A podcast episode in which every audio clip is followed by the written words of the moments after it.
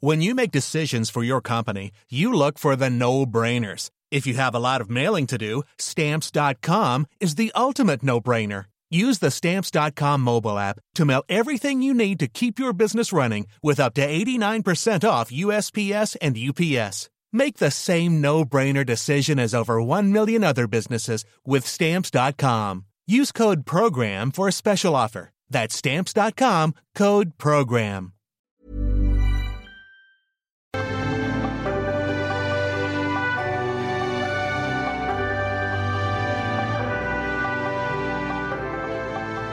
El 11 de marzo del 2020, la Organización Mundial de la Salud anunció que la nueva enfermedad por el coronavirus 2019, COVID-19, podría caracterizarse como una pandemia.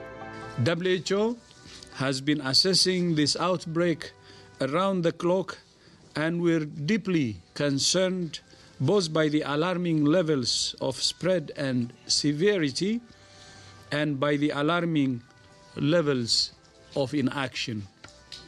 We have therefore made the assessment that COVID 19 can be characterized as a pandemic. Pandemic is not a word to use lightly or carelessly. It's a word that, if misused, can cause unreasonable fear or unjustified acceptance that the fight is over leading to unnecessary suffering and death. El doctor Tedros Adhanom, director general de la OMS, dijo que describir la situación como una pandemia no cambia la evaluación de la OMS de la amenaza que representa este virus. No cambia lo que está haciendo la OMS y no cambia lo que los países deberían hacer. Nunca antes habíamos visto una pandemia provocada por un coronavirus y nunca antes hemos visto una pandemia que pueda ser controlada al mismo tiempo, dijo.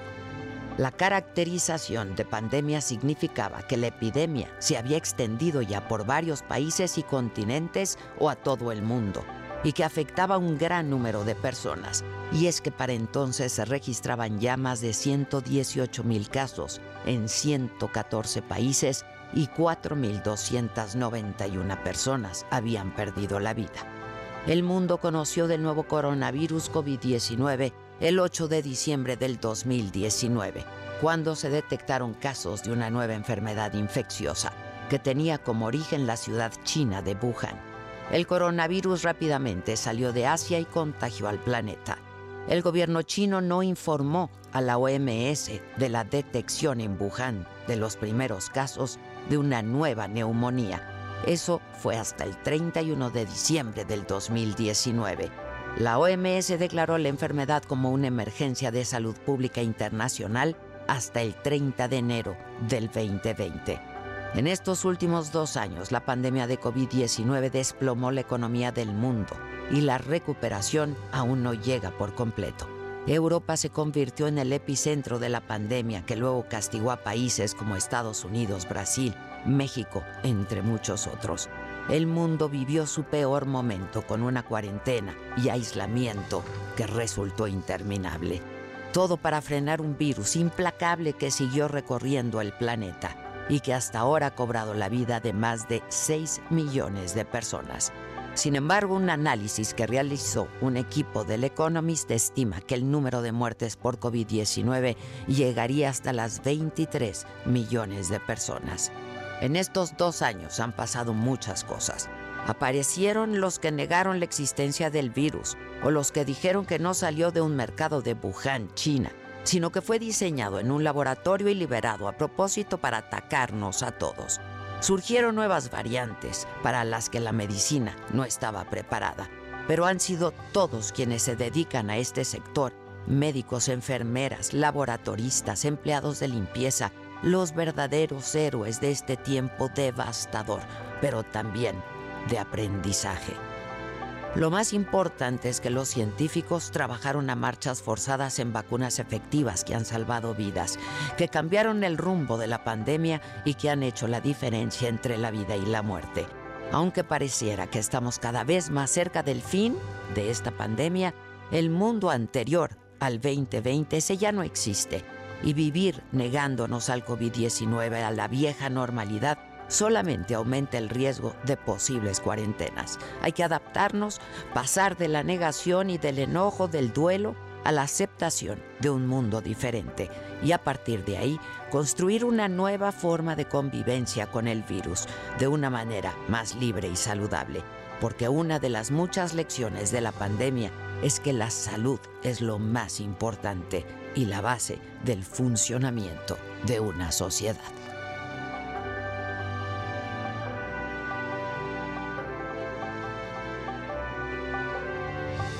Buenos días, esto es Me lo dijo Adela, yo soy Maca Carriedo y a nombre de Adela Micha nosotros ya comenzamos.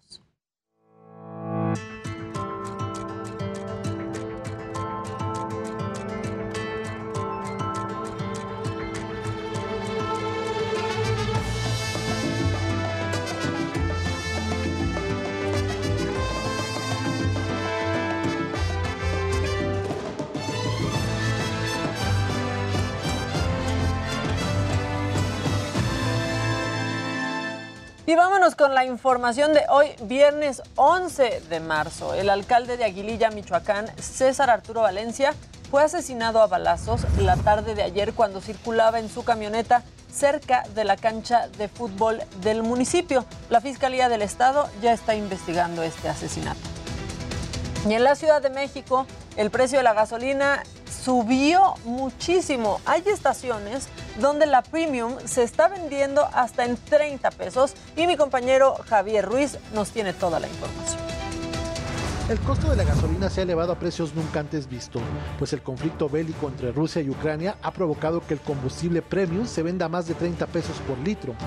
el combustible, mucho, mucho, o sea, por el precio, o sea, no hay más que nada porque no hay trabajo. Patricia es otra de las miles afectadas ya que su trabajo depende del combustible. Al llenar su tanque tuvo que pagar más por él. ¿Qué opina del pues, el precio del combustible el día de hoy? Este, pues carísimo.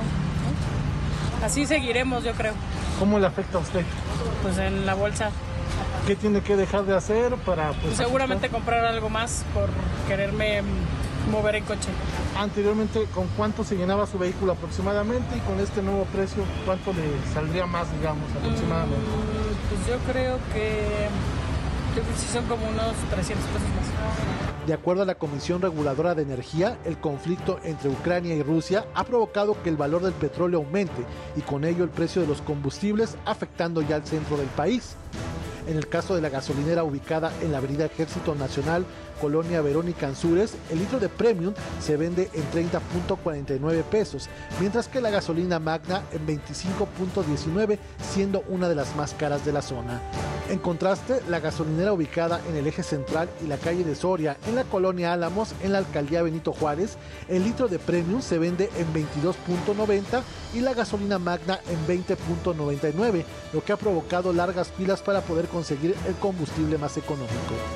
Sí, como no, pues, o sea, tanto en la empresa como en el personal, pues sí, definitivamente sí te pega el, aumento, ¿no? Ya sea poquito o mucho, pero siempre sí va afectando. ¿Qué tendría que hacer para ajustar? Pues sacrificar otros gastos, ¿no? Otros gastos personales que Aunque el gobierno federal contempla subsidiar el precio del combustible, aún así, miles de capitalinos continuarán pagando más por la gasolina, lo que ha empezado a afectar su economía. Javier Ruiz, Heraldo Televisión. Pues ahí está. Ante estos altos precios de la gasolina, en esa estación, la jefa de gobierno de la Ciudad de México, Claudia Sheinbaum, escribió en Twitter, hay algunas gasolineras que de plano abusan. Aseguró que el precio promedio en la capital es de 22 pesos con 16 centavos la Magna y 24 pesos con 19 centavos la Premium. Además, informó que se pusieron en contacto con la Procuraduría Federal del Consumidor para que revisaran este tema. Bueno, y en el Estado de México, una mujer busca desde hace 12 años a su hija que fue secuestrada en el municipio de Tecámac. La niña es parte de las casi 100 mil personas desaparecidas en nuestro país y Jessica Moguel nos cuenta esta historia. Hace 12 años, Maribel decidió abrir un consultorio óptico en Tecámac, Estado de México. El 21 de septiembre de 2010, su hija María José Monroy Enciso, de apenas 11 meses de edad, la acompañó al trabajo. Ese día, un hombre intentó degollarla y robó a su bebé. Con la poca voz que me salía, yo le decía al, al, al policía que buscara a mi hija, que se la habían llevado. Apenas un mes después de la desaparición, el raptor de nombre Heiser Crespo García fue condenado a 83 años de prisión por el caso de Majito y violación a otras menores. Él declara que sí se robó a María José y este, sin embargo que pues que atentó contra la vida de mi hija. Las autoridades este, pues con esto querían cerrar eh, el caso no querían buscarla. Sin embargo, se hizo una búsqueda en el canal de Aguas Negras donde él supuestamente la aventó y no se encontró absolutamente nada. Al no encontrar ningún cuerpo, Maribel y su familia no creyeron la versión y continuaron investigando. Al final, la Fiscalía de Unidad de Análisis y Contextos concluyó que Majito fue víctima de trata de personas con fines de adopción ilegal. Sin embargo, 12 años después, sigue desaparecida. Es algo que no se le decía a nadie, a ninguna madre, el, que te roban, que te desaparezcan a un hijo, es un dolor muy fuerte. Eh, te acarrea enfermedades, te acarrea este, problemas pues emocionales, este, económicos también. De todo es un problema, este, pues muy, una situación muy difícil, ¿no? Y yo les pido a, la sociedad que somos más los buenos, somos más los buenos y, y que pues me apoyen en, difundir el rostro de María José. Yo tengo la esperanza de que la vamos a encontrar. El caso de María José se une a las casi 100.000 personas registradas como desaparecidas y o no localizadas oficialmente en México, de las cuales 24.352 son mujeres. En el caso de las niñas y adolescentes, existe alta prevalencia de desaparición. Según la organización Save the Children, de diciembre de 2018 a junio del año pasado, se registraron 14.812 personas menores de 18 años desaparecidas. El 66% fueron mujeres. Tenemos un sistema de justicia roto. Nuestro problema de impunidad no es el Poder Judicial, son los ministerios públicos a nivel local y a nivel federal y en vez de tener en el presente un liderazgo que mire hacia el futuro, tenemos en la Fiscalía General de la República en un momento muy relevante para transitar hacia una procuración de justicia eh, moderna, una visión que añora el pasado autoritario y que no ha emprendido los cambios que estábamos esperando en este tema. A esto se le suma que el 98% de los casos quedan impunes.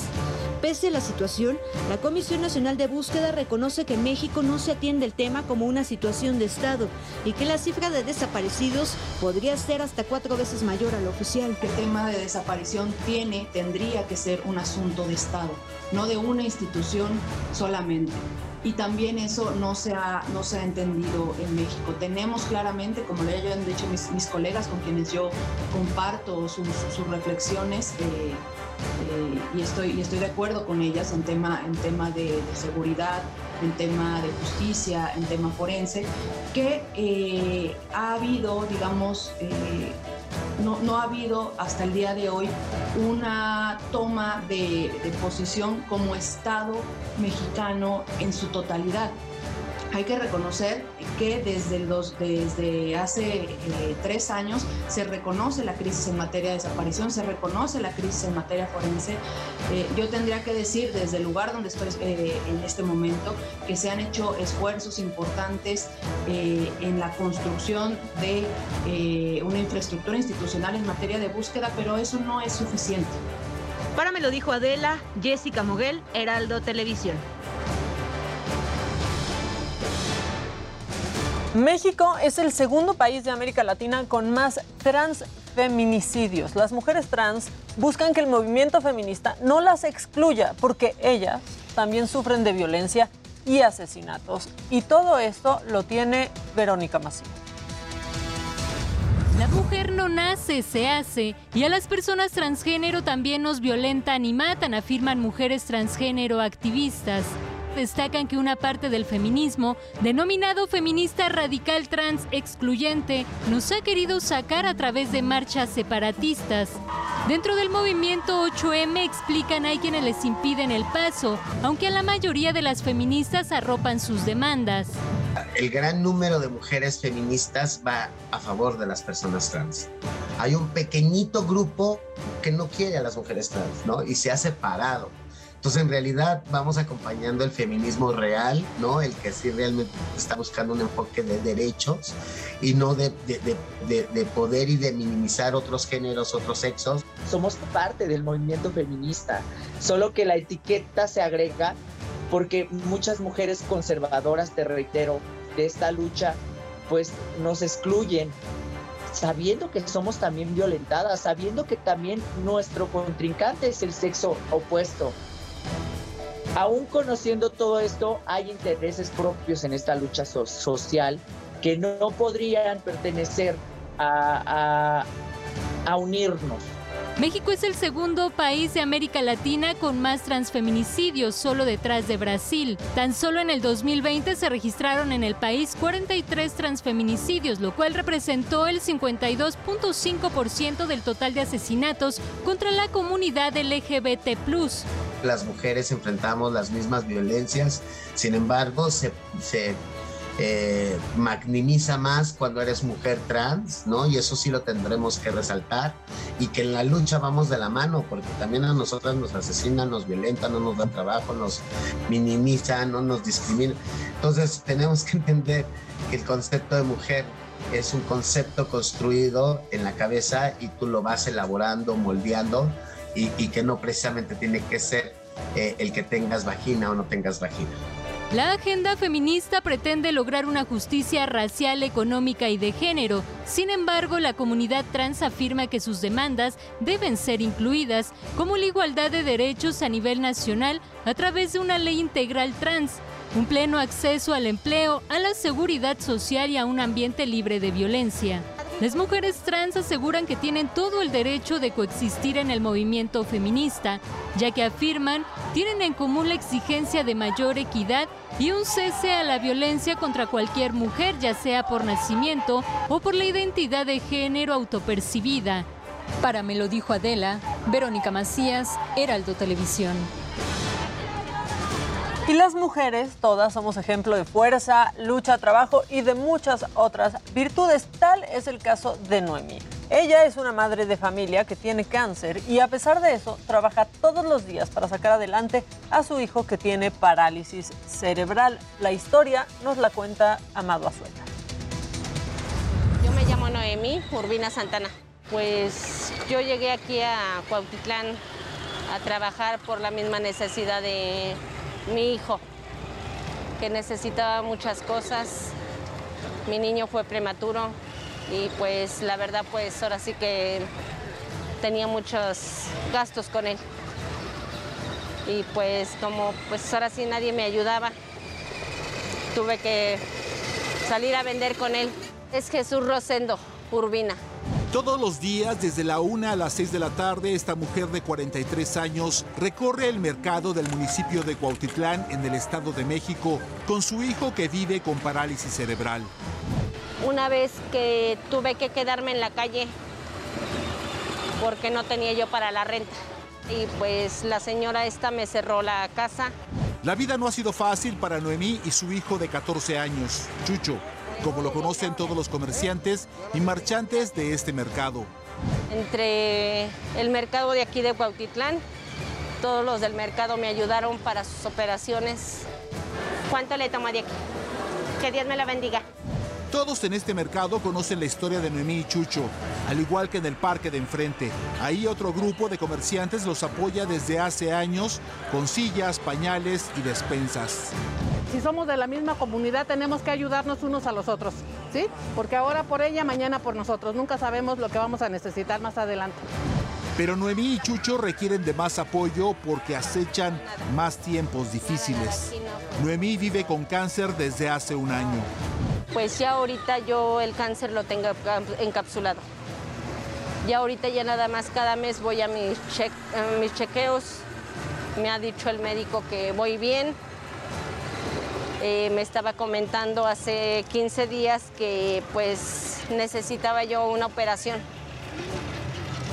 Pero pues le dije yo ahorita no lo quiero mover porque la verdad pues no tengo con quién dejar a mi hijo.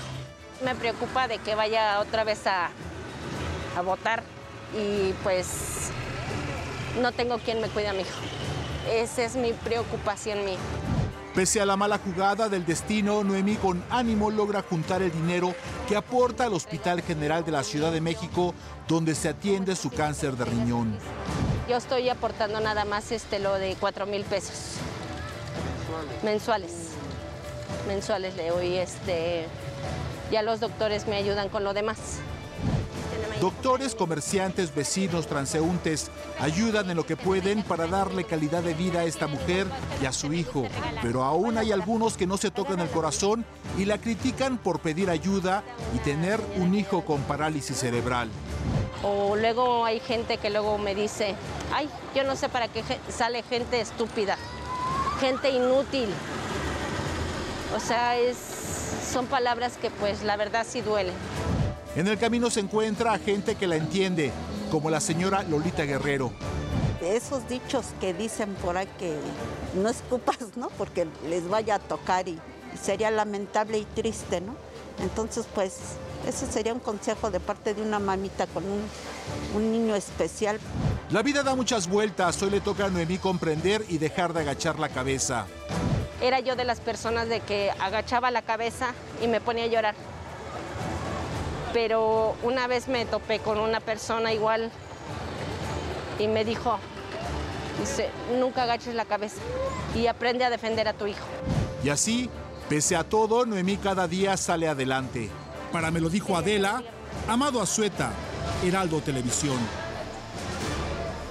Y en otros temas, detuvieron ya a dos más, a dos presuntos responsables por las agresiones en el estadio Corregidora del fin de semana. Además, una persona eh, más se entregó a las autoridades, con lo que ya van 17 órdenes de aprehensión eh, cumplimentadas del total de 26. Esta madrugada se realizaron dos cateos en donde se aseguraron documentos de las empresas de, de, la empresa de seguridad privada que trabajaba en el estadio que ya lo comentábamos ayer con Daniel López Casarini. Ahorita vamos a hablar de eso. Bueno, y para sociólogos y psicólogos, eh, hechos violentos como los ocurridos en el estadio de Corregidora se deben a que las reglas de convivencia se han degradado. Y esto nos lo cuenta Verónica Macías. La impunidad, la falta de sanciones, la cultura patriarcal y el no saber cómo manejar el desbordamiento de las emociones fomentan el fenómeno de la violencia colectiva, coinciden sociólogos y psicólogos. Para los expertos, lo sucedido en el Estadio Corregidora en Querétaro también tiene que ver con el entorno de violencia que vive el país y la debilidad de las instituciones para procurar justicia ante actos delictivos. Cuando se dice que lo que pasa en los estadios es porque son desadaptados, son desviados sociales, es una forma de justificarlos. En realidad lo que ellos vieron fue la oportunidad de hacer lo que quisieron porque sabían que no había la regla y porque sabía que la impunidad campea y en México particularmente la violencia se ha incrementado por esta razón, porque no hay un castigo. En nuestro país tenemos esta cuestión de la cultura patriarcal en donde hay esta dominancia de los comportamientos masculinos hegemónicos eh, que tienen que ver con muchos de los hechos de violencia. Entonces son de las características que tenemos, estas prácticas que van aprendiendo algunos hombres, no todos, algunos hombres de, de cómo ejercer precisamente este poder sobre los otros. Explican que las reglas de convivencia se han degradado, dando paso a la justicia por propia mano que ha incrementado en los últimos años. Que en México no es el único, se han dado en otros países. Pero en México este, este es un síntoma, lo del Estado es un síntoma de nuestra forma de convivencia donde la ley parece que no impera. Se impera la justicia por propia mano. Y lo hemos visto en diferentes, en los linchamientos. Si uno hace un recuento de lo que ha pasado en los últimos años, empieza a ver los linchamientos en diferentes pueblos, en diferentes ciudades, empieza a ver la impunidad porque no se castigan este tipo de actos. La organización Causa en Común documentó que en 2021 se registraron 279 intentos de linchamiento en el país ante la falta de castigo por parte de la autoridad. Los expertos recomiendan desde lo social fomentar la educación de la no violencia en los menores, enseñarles a gestionar soluciones alternas para dirimir conflictos, el respeto a la diferencia y la tolerancia, así como una crianza respetuosa desde el entorno familiar. Mientras que el Estado debe reforzar la procuración de justicia y castigar a quienes violen el marco de la ley, ya que de otra forma, la impunidad fomentará la violencia individual o colectiva. Para me lo dijo Adela, Verónica Macías, Heraldo Televisión.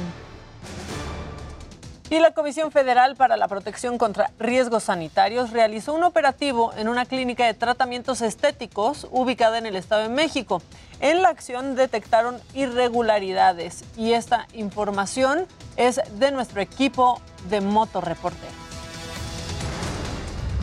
La Comisión Federal para la Protección contra Riesgos Sanitarios llevó a cabo un operativo en una clínica de tratamientos estéticos señalada de tener un largo historial gris, con denuncias por cirugías que provocaron la muerte de personas. En semanas anteriores, la COFEPRIS intentó cumplir con diligencias de inspección en el negocio con razón social Hamed, el cual se ubica en la calle Valle de Oaxaca y Valle de Vístula, colonia Valle de Aragón, en el municipio de Nezahualcóyotl. En ese momento, los responsables del lugar impidieron a la autoridad federal el poder ingresar. Por este motivo fue que se desplegó un operativo con el respaldo de los elementos de la Secretaría de Marina para poder entrar y custodiar el lugar. La acción de las fuerzas federales llamó la atención de los vecinos. No, joven, también fue extraño para mí. Primera vez, joven, es la primera vez que yo los veo. No, ese yo llegué a las 12. Aquí pues entro a las 12, la verdad es que nada más vi, pero no, y en el interior, los representantes de la COFEPRIS constataron una serie de irregularidades y suspendieron el quirófano, la central de equipos y la zona de esterilización. Algunos servicios de la clínica continúan, sin embargo, no está autorizada para realizar cirugía alguna. Su licencia sanitaria tampoco es válida. Así lo confirmó la COFEPRIS al Heraldo Televisión. La Comisión Federal para la Protección contra Riesgos Sanitarios informó que hasta el momento se han suspendido 10 clínicas que tenían denuncias por presuntas irregularidades, que se anunciaban en redes sociales y en páginas de internet donde ofrecen tratamientos estéticos para bajar de peso, así como inyecciones para modificar diferentes partes del cuerpo. Otro de los establecimientos suspendidos se ubica en Montevideo 452, Colonia Lindavista, con razón social, Sanitario Montevideo, y fue sancionada con clausura total y definitiva, pues no contaba con la licencia sanitaria para quirófanos, operatividad de farmacia o para el uso de transfusión. Con imágenes motorreporteros para Melody Jadela, Heraldo Televisión. Bueno, pues antes de cualquier procedimiento que se quieran hacer, hay que revisar, revisar muy bien a qué clínica y con qué doctores vamos. Y vámonos con Alan Rodríguez porque hay una marcha por parte de integrantes del Sindicato Mexicano de Electricistas Adelante, Alan, cuéntanos. Buenos días. Hola, ¿qué tal, Maca? Amigos, muy buenos días. Nos encontramos en estos momentos a espaldas del Palacio Nacional sobre la calle de Correo Mayor. En este punto tenemos una concentración mayor a dos mil personas, los cuales partieron de distintos puntos. El primero de ellos, la avenida Antonio Caso al cruce con insurgentes y otro, otros grupos que salieron de la zona de gobernación. Ellos se dirigen a este punto para hacer la demanda de la devolución de de sus empleos, así como las mejoras a las tarifas. Por este motivo tenemos esta concentración aquí, les repito, a espaldas del Palacio Nacional, cortes a la circulación para todas las personas que se dirigen hacia este punto. Los tenemos en la calle de la, del eje 1 Norte también desde este punto. Pero vamos a entrevistar a alguien de los que están participando. Señor, buenos días, ¿cómo se llama? Jesús Rico Pérez. ¿Por qué participa en esta marcha? Nosotros estamos en apoyo a la 4T. Estamos en la, contra la reforma, con la reforma eléctrica estamos nosotros. Eso es lo que venimos todos a, pelear la reforma eléctrica. ¿Usted pertenece a la NUE? Sí, estamos en el apoyo del presidente, pues nosotros. ¿eh? Por ese motivo aquí atrás. Por ese motivo estamos aquí, pues en apoyo para que vea el presidente que estamos apoyándolo en lo que, lo que él dice. Muchas gracias. ¿Me recuerda su nombre? Jesús Rico Pérez. Señor Jesús Rico. Pregúntale pues, por, qué, por qué es que apoya esta reforma. Señor, ¿por qué apoya usted esta reforma? Pues porque es lo que nos conviene, señor, nos conviene a todos la reforma. Esto es, para, es del pueblo, la, la, reforma eléctrica es para el pueblo, para la ayuda del pueblo. Nosotros no queremos este, que vengan esos españoles y otros extranjeros a adueñarse de lo de nosotros. Eso es lo que queremos. Muchísimas gracias, señor. Nosotros queremos todo lo de México de, para México, nada más. Hasta ahí. Pues bueno, Maca, como ya escuchamos, es parte del apoyo que vienen a demostrar el presidente de la República, Andrés Manuel López Obrador, en esta marcha que realizaron desde muy temprano y que sin duda alguna paralizó y afectó a la zona centro de la Ciudad de México en cuestión de movilidad. Pues muy bien, Alan, seguimos, seguimos pendientes. Gracias, muy buen día. Un abrazo. Y eh, pues en el día 16 de la guerra, Rusia atacó este viernes tres ciudades en Ucrania. Sus tropas bombardearon Dnipro en el este del país. Ahí al menos una persona murió. En Lusk e Ivano-Frankivsk también sufrieron ataques en esa región. Dos soldados ucranianos fallecieron y seis más resultaron heridos. Y ahí están algunas de las imágenes. Por otra parte, en Mariupol, y Volnovaya eh, están pues completamente bloqueadas. Ahí los intentos por evacuar han fracasado los seis últimos días. A pesar de esto, Rusia asegura que hoy habilitará pasillos para permitir eh, pues que los civiles puedan, puedan ir por ahí porque dicen que las condiciones son apocalípticas y así lo catalogó la Cruz Roja. Y el presidente Zelensky, Zelensky, el presidente ucraniano, acusó a Rusia de impedir un mayor movimiento de las personas hacia zonas seguras y habló sobre la cifra de personas que han salido en los dos últimos días.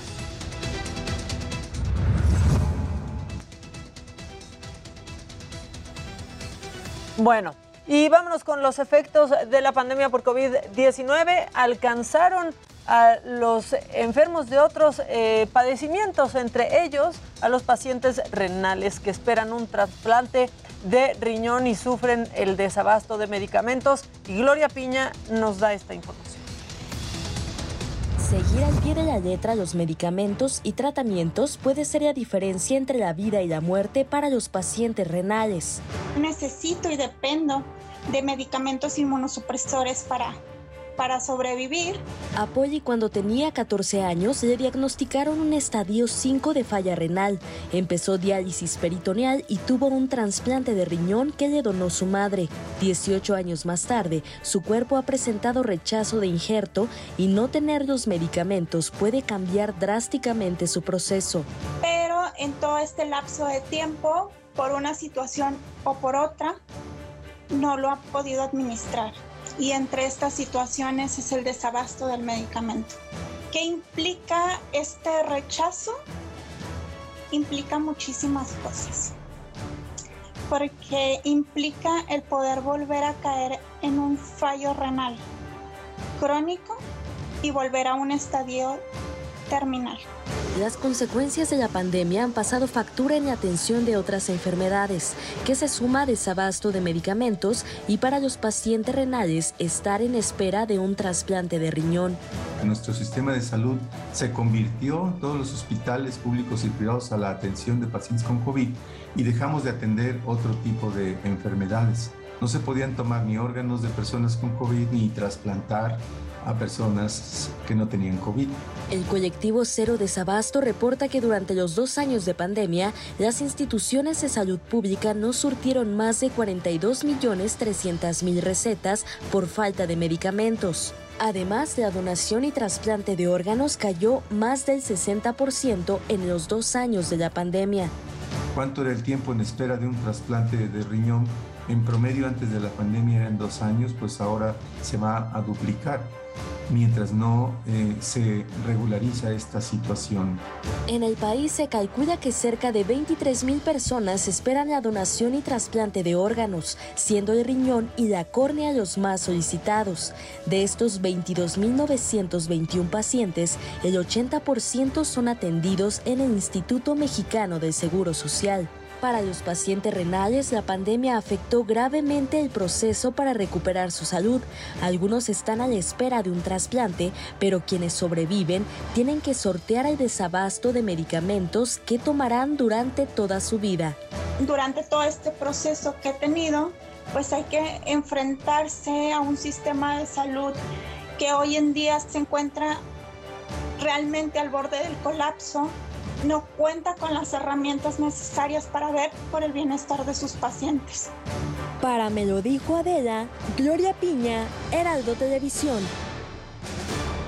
Y en los números de la pandemia, la Secretaría de Salud reportó 8.098 nuevos contagios y 197 muertes para sumar 320.607 fallecimientos. Esto, ya lo saben, según cifras oficiales. Los contagios bajaron en el comparativo semanal y es que cayeron 23.3% con respecto a los 10.558 perdón, casos reportados el jueves pasado. Las muertes descendieron también en un 57.3% con respecto a las 461 registradas la semana anterior. ¿Y cómo va la vacunación? Bueno, pues en la última jornada se aplicaron 540.148 dosis. 85.3 millones de personas, es decir, el 86.8% de los mayores de 14 años en el país han recibido al menos una dosis. Hay 39.4 millones de vacunas que aún no, han, sido aplicadas o eh, por lo menos no están registradas en el sistema como ya usadas.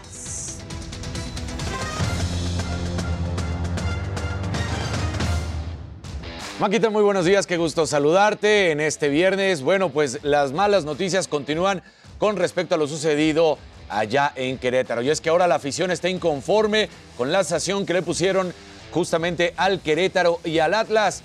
Mala Federación Mexicana y mala afición, porque no es la manera de demostrarlo, lo estaremos platicando más adelante. Invocan, incitan, piden el famoso grito estúpido homofóbico y ya estaremos viendo qué sucede. Mientras tanto, la liga y la asociación de jugadores llegaron a un acuerdo y habrá temporada de las grandes ligas a partir del próximo 7 de abril. Y excelentes noticias. La selección femenil sub-20 venció a Canadá y consiguió su boleto al Mundial de la categoría a celebrarse en Costa Rica. Perfecto, las mujeres que ahí están dando pues mucho de qué hablar, excelente en el fútbol, golearon, gustaron, lo hicieron muy bien sin duda alguna. Vamos a ver gadgets con mi querido Luis Hay.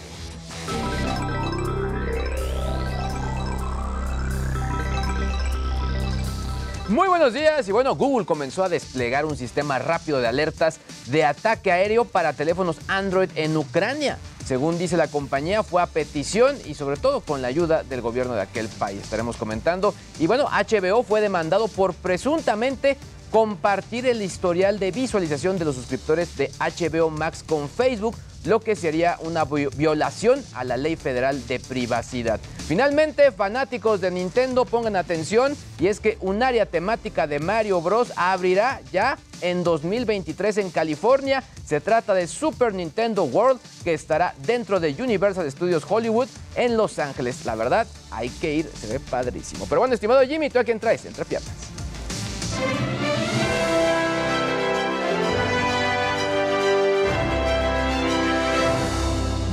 Días, gente querida. ¡Feliz viernes!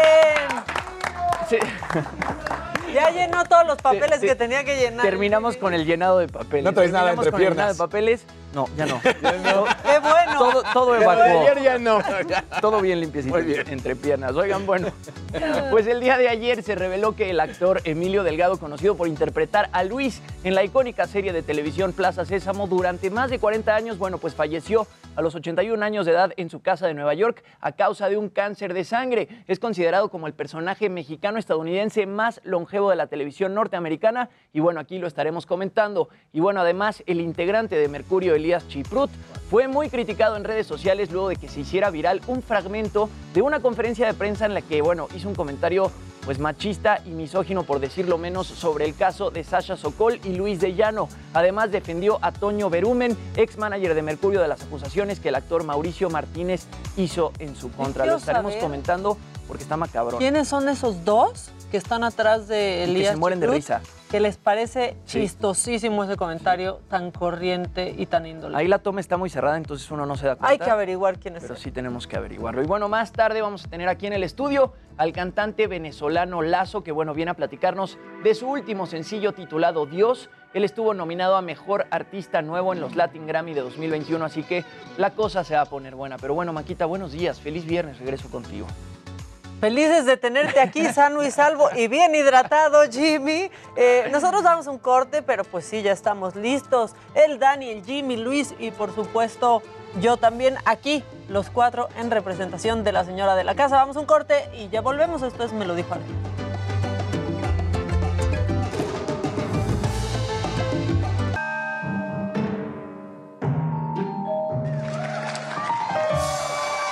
Bueno, aunque está macabrón lo que tiene este Jimmy entre piernas, más macabrón lo que tuvo ayer, ¿verdad? Pero ya ese es otro tema. peor. Este, vámonos con lo macabrón porque es viernes y Maduro lo sabe.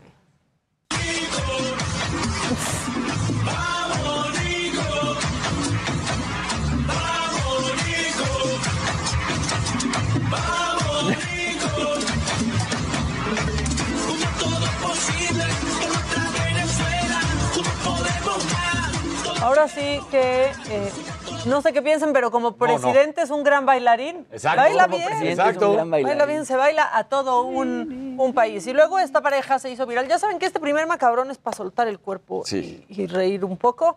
Eh, pues esta pareja se hizo viral porque los cacharon en el chisme, pero lo que queremos saber es de qué estaban hablando. Vean George eso. Mason by two. Moments ago, Layla Rahimi, ¿Qué le dijo? George Mason head coach Kim English. He's seen leading George Mason by two. Moments ago, Layla Rahimi, with George Mason head coach Kim English. ¿Qué le confesó? Sí, sí, sí. ¿Qué le dijo? Yo quiero saber dice, qué le dijo. O le contó lo que dice, dijo Elías Chiprut en la conferencia de Exacto, prensa. Este, bueno, eh, ya son tantos aparatos para desinfectarnos las manos que ya no sabemos cómo funcionan algunos. O sea, unos salen por abajo, otros por en medio, otros sale luego una cosita por arriba, no han visto, y Sí. entonces te rocía la mano. Bueno, pues esta niña está tan confundida como, como nosotros, pero eh, pues digamos que ya el dispensador de alcohol cobró otra víctima. La niña pensando que sale por abajo, ¿qué? A los ojos. Ay, pobrecita. Ay, pobre. Ay. Desinfección No, ocular. pobrecita. Sí le quedó bien Imagínate de desinfectado, arder, ¿no? híjole. Bueno, oigan, y yo no sé, ¿ustedes usan los toboganes o les dan miedo los toboganes de agua? Pues a Luis le da miedo todo. No, sí me he subido. Sí, sí. Mira, eh, anda- anda- es que anda muy cagadito. Ahora sí no, no tengo cómo responderte a eso. Luis. Anduve. Bueno, a mí sí me dan miedo los toboganes, o sea, mucho. Yo sí me he los- subido, pero ¿Los de agua o los de las resbaladillas del parque, por ejemplo? No, los de agua, o sea, como que los de agua, porque una vez un- yo me iba a Sí, tirar y, una señora dónde. se tiró antes de tiempo y todo el tobogán Ah, yo fui sí, sí, sí. con un miedo sabiendo que iba a ser aplastada al caer, Eso sí. ¿no? Sí, cuando sales que dices que no caigan. Que no Sí, me sí, caiga sí, alguien sí. encima. Bueno, esta mujer se quedó atorada en un tobogán, por eso me dan miedo, vean esto. When the looping slide fails, me quedó parapléjica.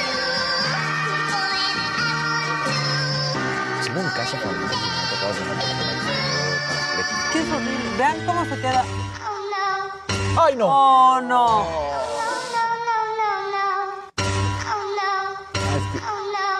Y Dalma, o sea, con vista al mar me muero.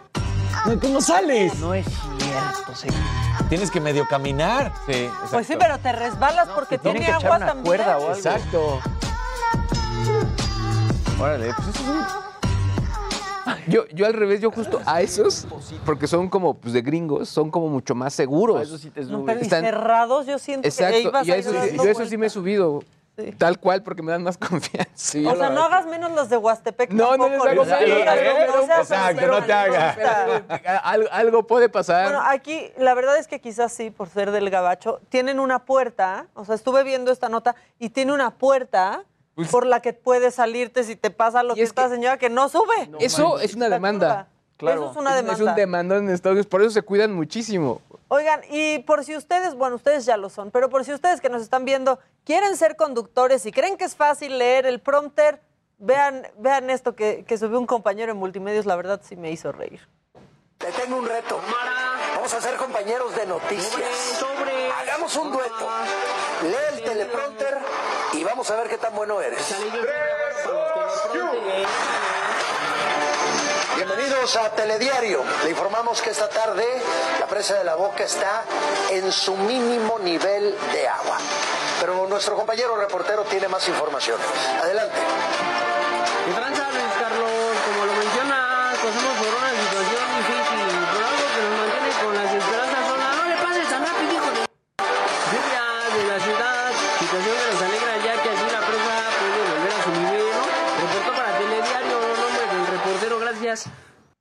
Sí creen que es fácil. Saludos al Kevin. en cabina. Saludos al Kevin, exacto. en cabina. Bueno, aquí tenemos Bueno. al señor del prompter. Kevin es. Kevin, es, el confiable. señorote. Es, es un, Lord Prompter. es un compañero de altura. Exactamente. Mide como dos metros el Kevin. Este, bueno, ahora sí ya vámonos a entrepiernas. Hoy sí queremos ir a tus entrepiernas. Ayer no. Sí, no, con no, todo no. respeto.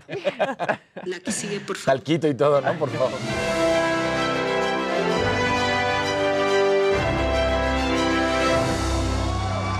Buenos días, gente querida. Bueno, pues el día de hoy voy a bautizar mi sección como el cacabrón.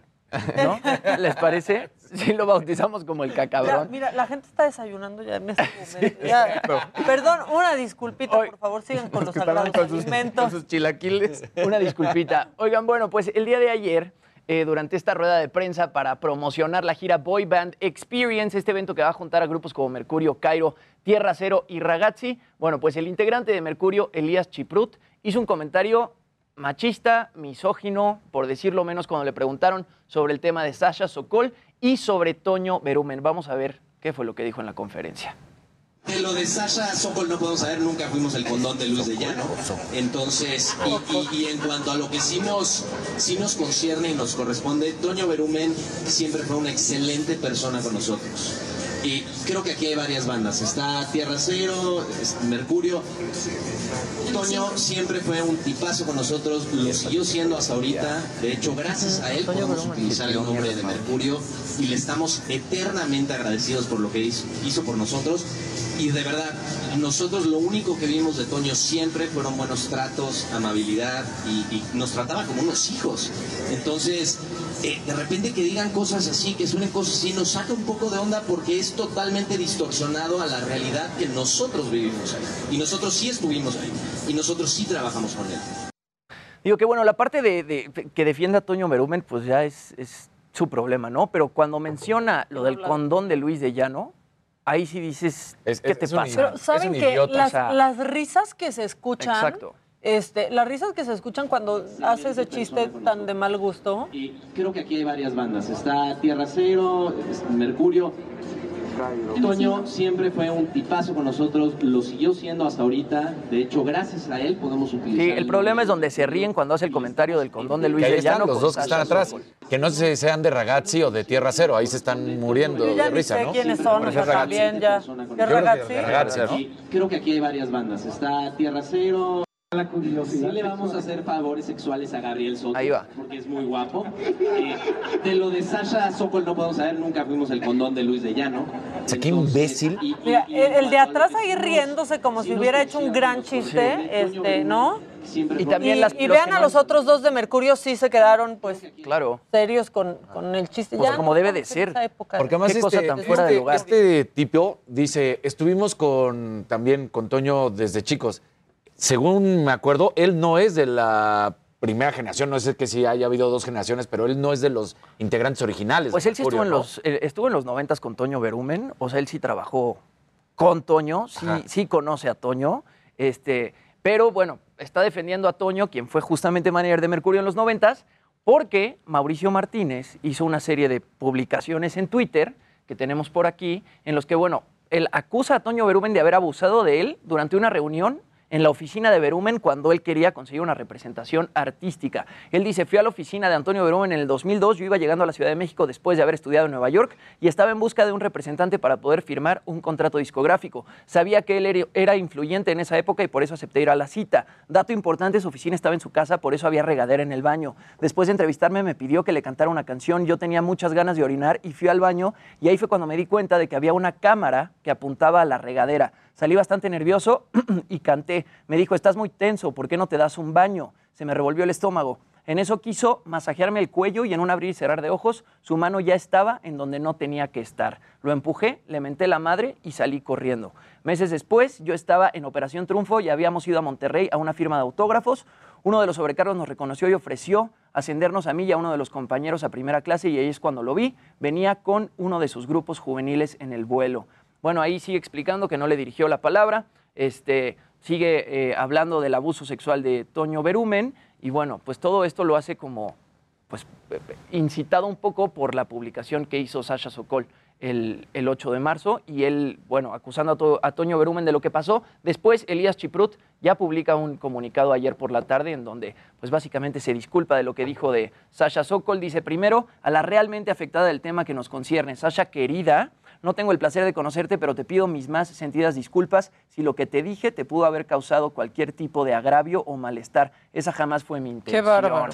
¿Cómo, cómo Ya, puedes ya, publicar ya algo así calle, después qué de haber dicho una estupidez como Ni esa? siquiera está ofreciendo disculpas. Aparte, no estás hablando de una relación que, en- que tampoco tendrías por qué hablar, de una relación entre dos personas de la misma edad Claro, o claro. este hasta consensuada. Estás hablando de la relación de un hombre ¿De mayor 39 con años? una niña.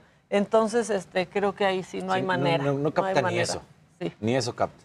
Bueno, pues pidió una disculpa. Pidió una disculpa en un comunicado larguísimo en el que pues básicamente no dice nada. No hay forma de excusarse después de hacer una declaración así en una conferencia de prensa. Pero bueno, eh, para...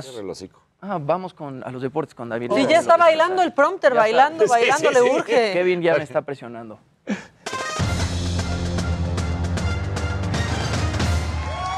Maquita, ¿cómo andas? Luigi, ¿cómo estamos? Buen día. Jimmy. Buenos este, días, Daniel. Bueno, pues la verdad es que no me parece que es lo correcto. ¿A qué me refiero? Que empieza a hacerse muy fuerte tendencia. Luis, de seguro ya la está- también lo viste en Twitter. En estos momentos la afición mexicana, la afición mexicana, no es un sector de la afición del Querétaro o del Atlas, sino la afición mexicana del fútbol empieza a pedir que eh, en el próximo partido, tal cual, el próximo 24 de marzo, todos debemos gritar puto en el Estadio Azteca y darle un castigo en el bolsillo a los corruptos de la Femex Food. No, Así es como se lee este, no están entendiendo el mensaje. A ver, por una parte, me da gusto que la afición repruebe lo que hizo la Federación Mexicana de Fútbol en cuanto al castigo, ¿no? Que digan y se manifiesten y digan, no estamos de acuerdo, no es lo correcto, tenías que haber desafiliado al Querétaro, tenías que haber tomado medidas mucho más drásticas. Lo primero, tenías que haber eliminado las barras. Así de sencillo, ¿no? Eh, pero de ahí a que digan vamos a gritar, no estás entendiendo entonces, no estás resolviendo el problema. Yo por eso lo decía, ¿quieres realmente dar una respuesta? ¿Quieres demostrar tu enojo? No vayamos al estadio. Tiene que ver con el tema de la sanción que le darían a México. Claro, Eh, porque con ese tal esto- cual, ese fue lo que, desde que el día uno, porque de hecho esto tiene, tiene ya varios días. Sí. justo era el racional que decían. Digo, no está bien, pero, Pero tal es que al cual es, es la es- presión que quieren hacer. Al final se están presionando de esta manera a este organismo, ¿no? La idea es que con esto le estarían pegando en el bolsillo Exacto. a los federativos, que es donde dicen, es lo único que les interesa. Durante décadas han mostrado que el deporte no les importa, lo único que quieren es el bolsillo, es el dinero, entonces vamos a pegarles. Pues de la misma manera yo les digo, entiendan y vamos a hacerlo de otra manera. Simplemente no se va al estadio y van a ver, ahí sí se va a transmitir el mensaje, porque en el momento en que no vaya nadie, absolutamente nadie al estadio, y si pueden, ni siquiera lo consuman en la televisión, pero en dado caso no vayan al estadio, ese es un mensaje mucho más fuerte que ir a gritar, porque ir a gritar también es otra cuestión y no estás entendiendo, no estás dañando a los federativos, estás dañando al mismo fútbol y estás dañando a justamente... Imagínate con qué valor va a venir un aficionado de una selección extranjera a ver un partido a México en el Claro. 2026, meterse a un estadio cuando sabe que pasó lo que pasó en Querétaro. O que quieran venir hooligans que siguen existiendo diciendo, Claro, vamos, porque porque, ahí podemos". podemos y nos vamos a reventar. el Ahora, a la gente Muy fuera de. México le parece tan extraño la cantidad de alcohol que se vende en los estadios. Sí, exacto. Que deja tú la cantidad, que se venda alcohol. En, en el americano. En Argentina no en se el vende béisbol, en- exactamente. En, en Pero tampoco se quitó en el la béisbol, en los violencia, Estados- En, los Estados Unidos sí se vende cerveza, pero se vende muy controlada. Por ejemplo, tú puedes ir. Hay un límite. Exacto, hay un Sí. límite. Si tú llegas, tú no puedes agarrar y decir, dame una charola de chelas. No, a lo mucho que te venden son dos cervezas. Y te van midiendo, saben cuántas has tomado, cuántas no has tomado. Y también en ciertos países, en el fútbol, no se vende alcohol. El problema es que a veces llegan, pues ya tomados al estadio. Hay, que tomar medidas mucho más fuertes, sí hay que eh, controlar el consumo del alcohol, pero sobre todo lo primero para mí era erradicar las barras. Este era el momento para decir se acabaron las barras, ya no más. Le están tratando de cambiar el nombre diciendo grupos de animación. Esto no es un grupo de animación, esto es una barra violenta, que eso es a lo que se dedica y que todos los equipos del fútbol mexicano lo tienen. Lamentablemente no se está entendiendo el mensaje. Creo que la solución no es este grito, sin duda alguna. Pero sí se está llevando y se está empujando y cada vez que nos No, acerquemos no más es al ni partido- ese grito, ni las, ni las medidas que tomaron en No. la liga. O sea, estamos lejos de la Estamos solución, muy ¿no? lejos. Exactamente.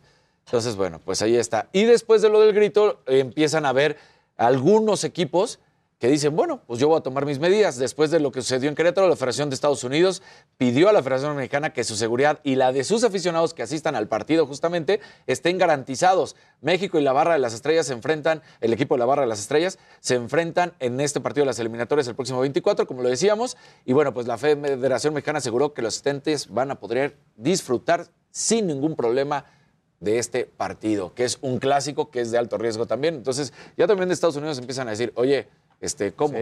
Y me parece también que ante este movimiento que está haciendo en redes John de Luisa, pues se equivoca, porque el presidente de la Federación Mexicana de Fútbol dice, pues que griten y los vamos a sacar. Tampoco va por ahí, o sea, no es, que- violencia con Pero te digo que está demasiado ya con- revuelto. No hay, es hay así. un montón de elementos ahí. Que se dé cuenta que la afición no está contenta con los castigos, que no aprueban lo que se hizo y que tendría que haber algo más a fondo ¿no? en, en esta situación. Y nada más decir, el estadio Alfonso Lastras presentó nuevas medidas de seguridad para los asistentes a los Juegos del San Luis. El reglamento fue hecho entre las autoridades estatales y municipales y se aplica de manera inmediata. Entonces, aunque la Federación Mexicana de Fútbol tomó ciertas medidas, hay clubes, como por ejemplo las Chivas, ahora el Alfonso Lastras, como en la Liga de Expansión el Atlante, que dicen, pues nosotros no vamos a esperar a que nos digan, nosotros ya empezamos a quitar nuestras barras o por lo menos limitarles el acceso o que no entren. Así que, pues cada equipo empieza a tomar las decisiones correctas, ¿no? Sí, lo de Aguascalientes, ¿no? Exacto. A puerta cerrada. A puerta cerrada, Bueno, el entonces... Necaxa. Sí, o sea, Las dos personas que iban... No, no es cierto. No es cierto. Me cae bien el Necaxa. Bueno, es, ¿Por qué es se el, ríen? Es Qué el troleo que se le hace toda la vida, pero sí, te- no es la afición. Esos dos que hicieron su plan, Claro. se les arruinó qué ya. mala onda, ¿eh? Sí, yo, bueno, yo creo que todo lo que has comentado, lo de Chivas, ¿no? Creo que, honestamente, muy bien la decisión. Y ojalá lo mantengan. Exactamente. Adelante. La que sigue, por favor. Muchas gracias. Es tu turno.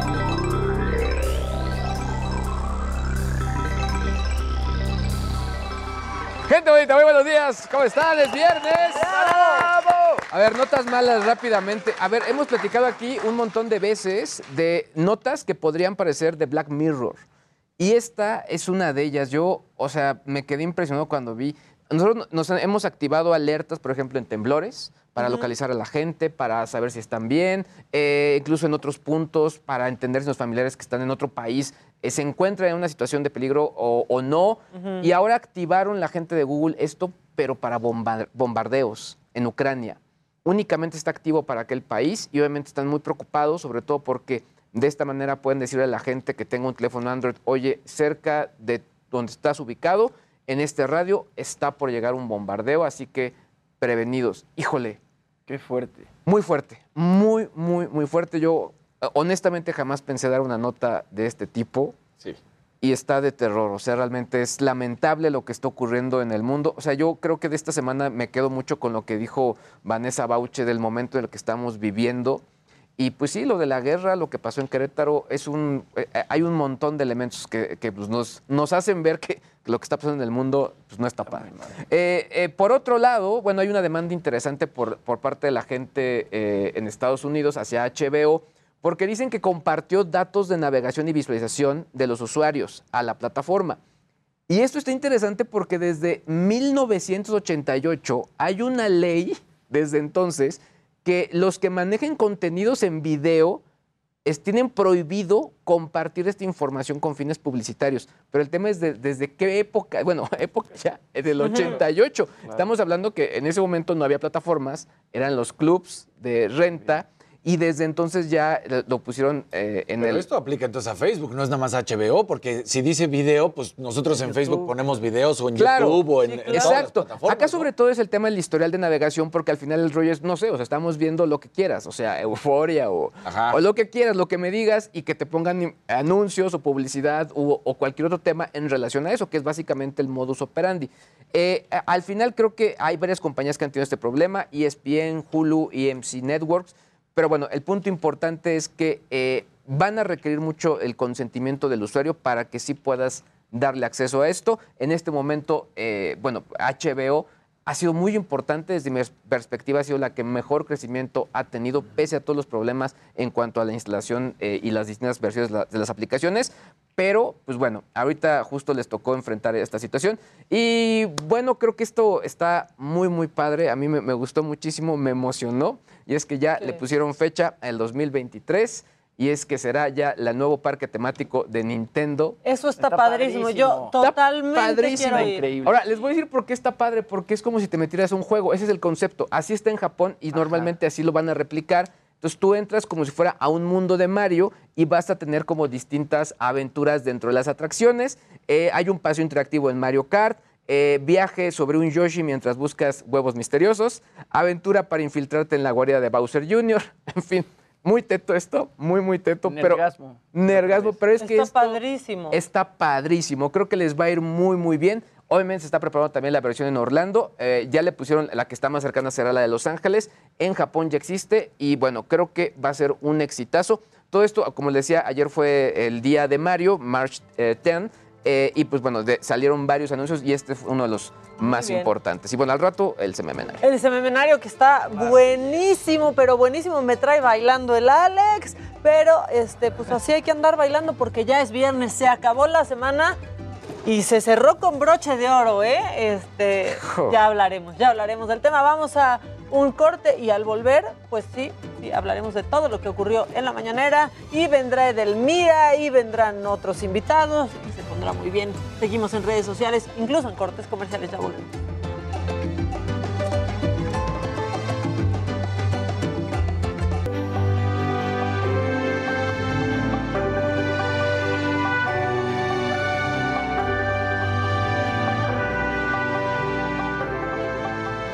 El 11 de marzo del 2020, la Organización Mundial de la Salud anunció que la nueva enfermedad por el coronavirus 2019, COVID-19, podría caracterizarse como una pandemia. WHO has been assessing this outbreak around the clock, and we're deeply concerned both by the alarming levels of spread and severity and by the alarming levels of inaction.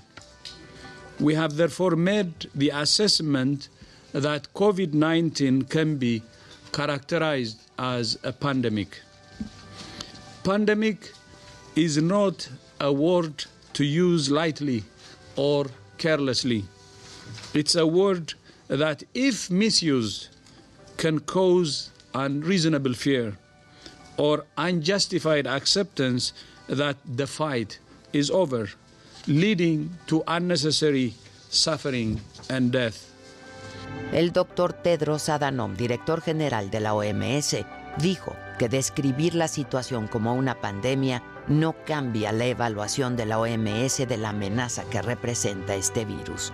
No cambia lo que está haciendo la OMS y no cambia lo que los países deberían hacer. Nunca antes habíamos visto una pandemia provocada por un coronavirus y nunca antes hemos visto una pandemia que pueda ser controlada al mismo tiempo, dijo. La caracterización de pandemia significaba que la epidemia se había extendido ya por varios países y continentes o a todo el mundo y que afectaba a un gran número de personas. Y es que para entonces se registraban ya más de 118 mil casos en 114 países y 4.291 personas habían perdido la vida. El mundo conoció del nuevo coronavirus COVID-19 el 8 de diciembre del 2019, cuando se detectaron casos de una nueva enfermedad infecciosa que tenía como origen la ciudad china de Wuhan. El coronavirus rápidamente salió de Asia y contagió al planeta. el gobierno chino no informó a la OMS de la detección en Wuhan de los primeros casos de una nueva neumonía. Eso fue hasta el 31 de diciembre del 2019. La OMS declaró la enfermedad como una emergencia de salud pública internacional hasta el 30 de enero del 2020. En estos últimos dos años, la pandemia de COVID-19 desplomó la economía del mundo y la recuperación aún no llega por completo. Europa se convirtió en el epicentro de la pandemia que luego castigó a países como Estados Unidos, Brasil, México, entre muchos otros. El mundo vivió su peor momento con una cuarentena y aislamiento que resultó interminable. Todo para frenar un virus implacable que siguió recorriendo el planeta y que hasta ahora ha cobrado la vida de más de 6 millones de personas. Sin embargo, un análisis que realizó un equipo del Economist estima que el número de muertes por COVID-19 llegaría hasta las 23 millones de personas. En estos dos años han pasado muchas cosas. Aparecieron los que negaron la existencia del virus o los que dijeron que no salió de un mercado de Wuhan, China, sino que fue diseñado en un laboratorio y liberado a propósito para atacarnos a todos. Surgieron nuevas variantes para las que la medicina no estaba preparada, pero han sido todos quienes se dedican a este sector, médicos, enfermeras, laboratoristas, empleados de limpieza, los verdaderos héroes de este tiempo devastador, pero también de aprendizaje.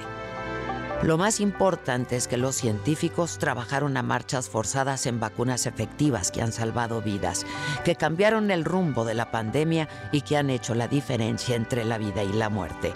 Aunque pareciera que estamos cada vez más cerca del fin de esta pandemia, el mundo anterior al 2020 ese ya no existe y vivir negándonos al COVID-19, a la vieja normalidad, solamente aumenta el riesgo de posibles cuarentenas. Hay que adaptarnos, pasar de la negación y del enojo, del duelo, a la aceptación de un mundo diferente y a partir de ahí construir una nueva forma de convivencia con el virus de una manera más libre y saludable. Porque una de las muchas lecciones de la pandemia es que la salud es lo más importante y la base del funcionamiento de una sociedad.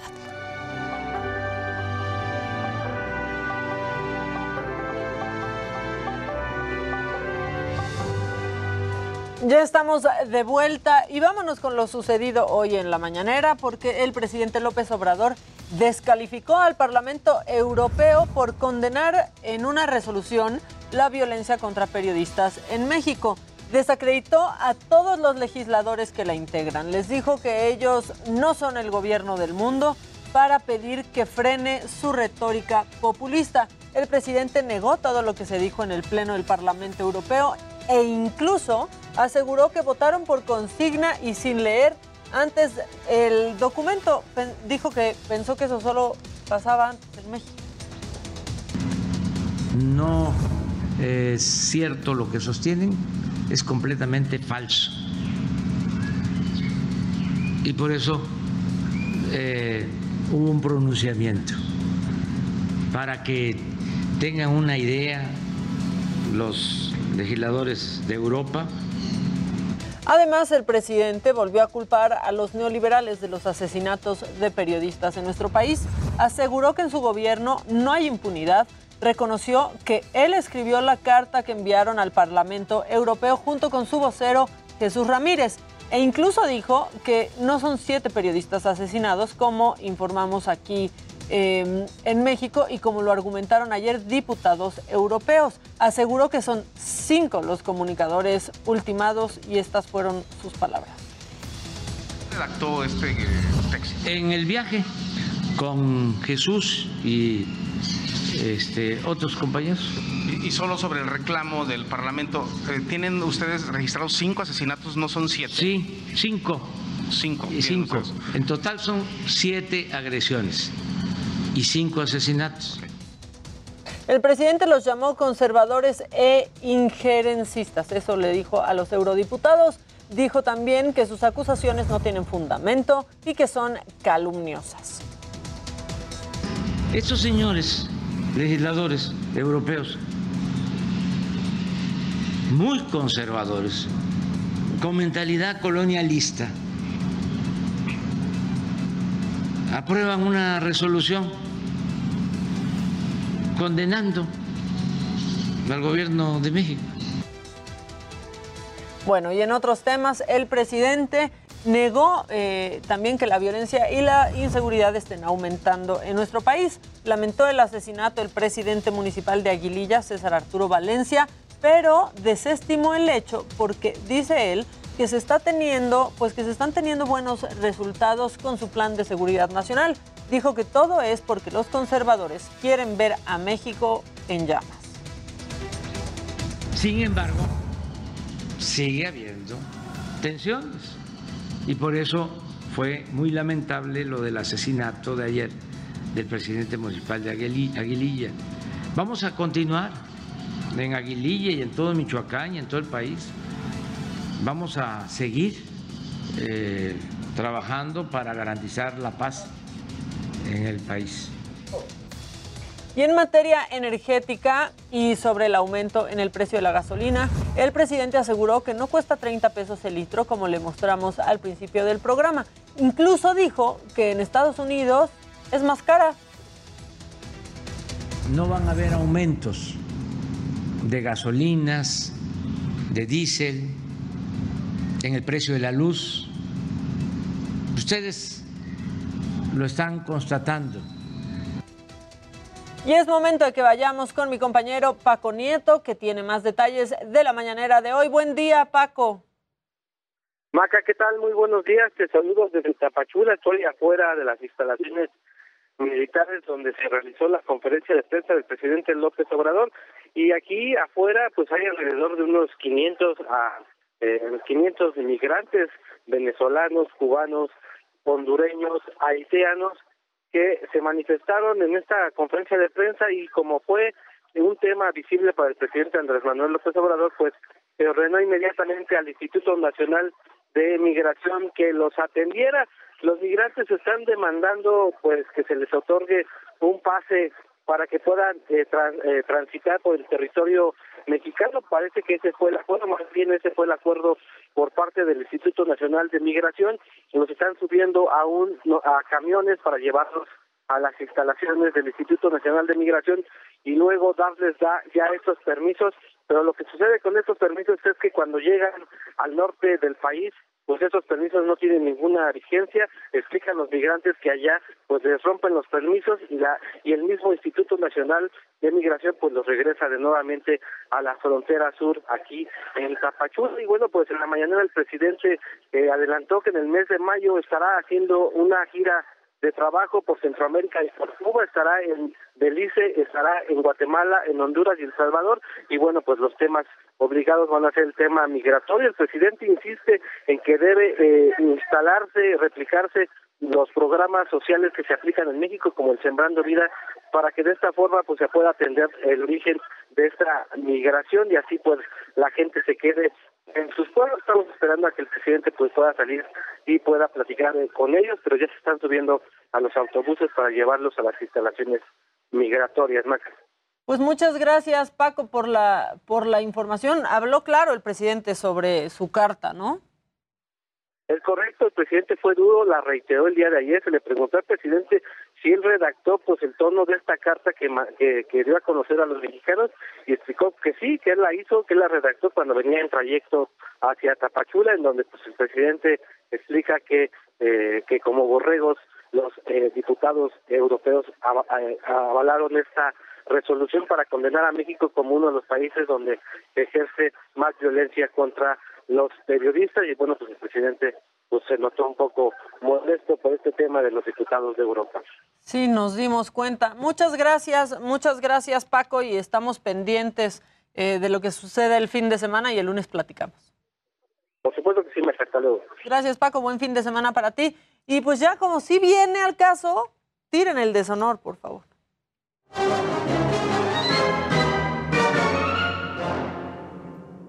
No hay votación este día. Porque llegó de último minuto. Se robó todos. A, hacer home run, a ganar de calle. Este, ¿Y qué creen que es? No, pues. Díganlo, díganlo. La respuesta. Pues sí, tiene que ser El- esta el panfleto. respuesta en donde los llama borregos. Varios dudaron que fuera real. de hecho, bueno, Patricia Armendaris, Pro 4T, ¿no? Esta eh, diputada, dijo, por favor, Secretaría de Relaciones Exteriores, desmientan. Miren, aquí les voy a decir exacto cómo, cómo Noroña, pedía Noroña, el primero. que habla así, pero salió a primero, decir. Sí, sí, la verdad, eh, dice Carmen Patricia Armendaris. Por favor, Secretaría de Relaciones eh, Exteriores, favor de salir a desmentir que este burdo escrito provenga efectivamente del gobierno MX.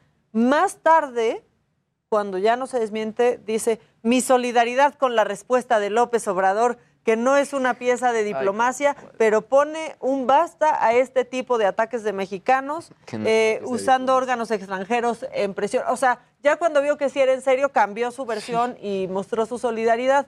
¿Y qué tan este, extremo estará este escrito que Noroña calificó? O sea, ¿qué tan desafortunado es que Noroña califica de desafortunado este escrito? Entonces, hoy no hay votación con el deshonor. Tenemos uno nada más. Even when we're on a budget, we still deserve nice things. Quince is a place to scoop up stunning high-end goods for 50 to 80% less than similar brands. They have buttery soft cashmere sweaters starting at $50, luxurious Italian leather bags, and so much more. Plus, Quince only works with factories that use safe, ethical, and responsible manufacturing. Get the high-end goods you'll love without the high price tag with Quince. Go to quince.com slash style for free shipping and 365-day returns. y ganó de calle. O sea, porque Y nos todo se mucha iba a quedar pena. este, chiquito, ¿no? La verdad. Ahí tienen el deshonor de esta semana. Nosotros al volver vamos a estar hablando sobre el ciberacoso, un tema que Luis G.I.G. ha tocado muchísimo. En esta ocasión en adolescentes y tendremos un especialista para hablar de esto. No se vayan, ya volvemos y recuerden que en redes sociales no nos vamos nunca, ni en cortes comerciales, ya volvemos.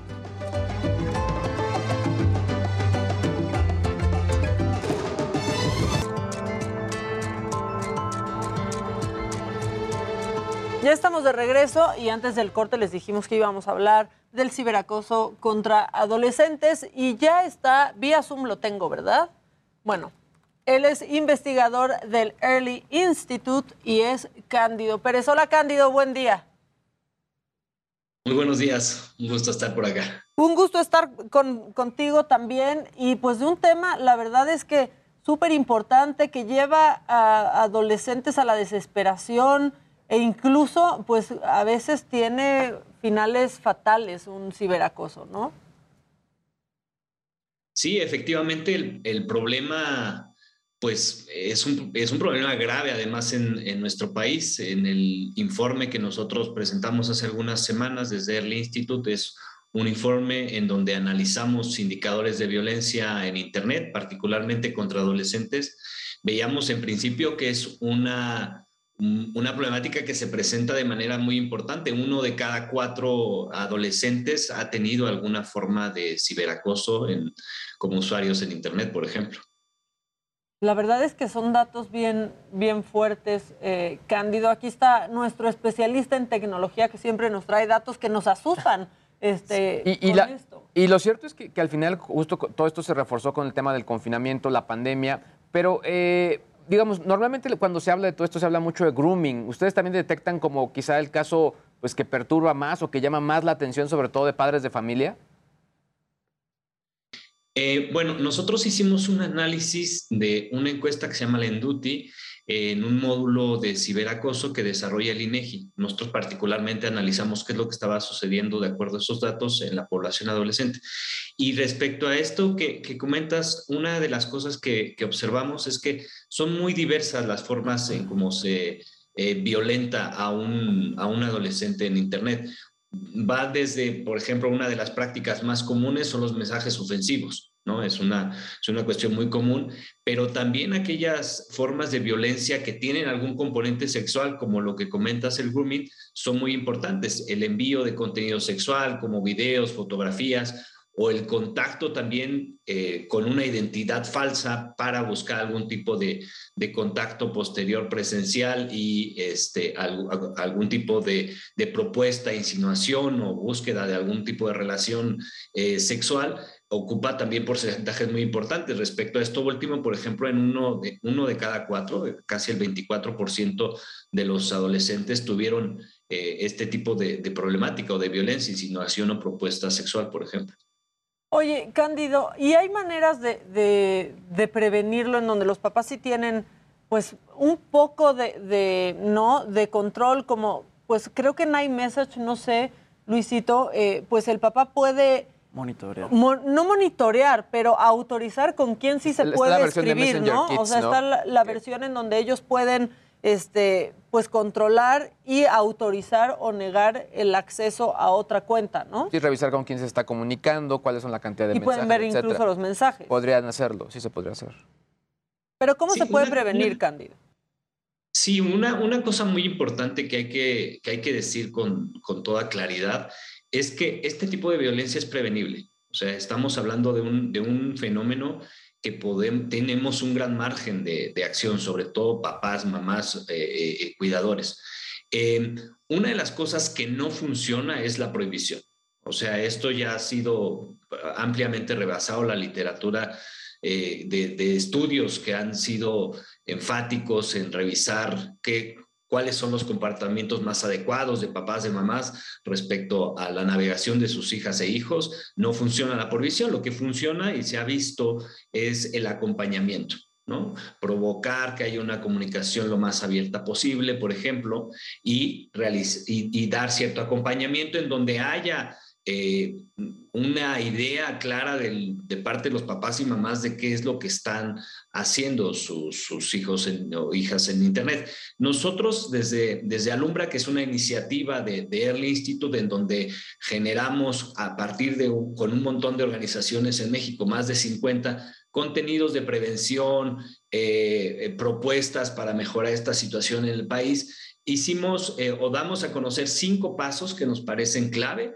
para, para sobre todo papás y mamás, eh, en este énfasis de prevenir los tipos de violencia. El primer paso de esos cinco es conoce y habla de los riesgos que existen en Internet con tus hijos, porque desgraciadamente a veces sí. se navega de manera muy ignorante y no se, se conoce que, que, existen riesgos.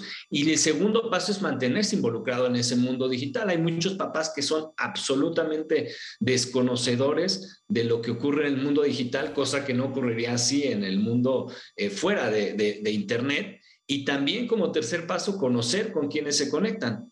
En muchos de los casos, no solamente a través de una plataforma, por ejemplo, hay muchas posibilidades, los propios videojuegos, eh, hay diferentes redes sociales, sitios de internet, son muchas posibilidades en donde ellos pueden tener un contacto con otra persona y es importante que los papás lo conozcan. Y también algo muy importante, el, como cuarto paso es activar los controles de, privac de privacidad y seguridad.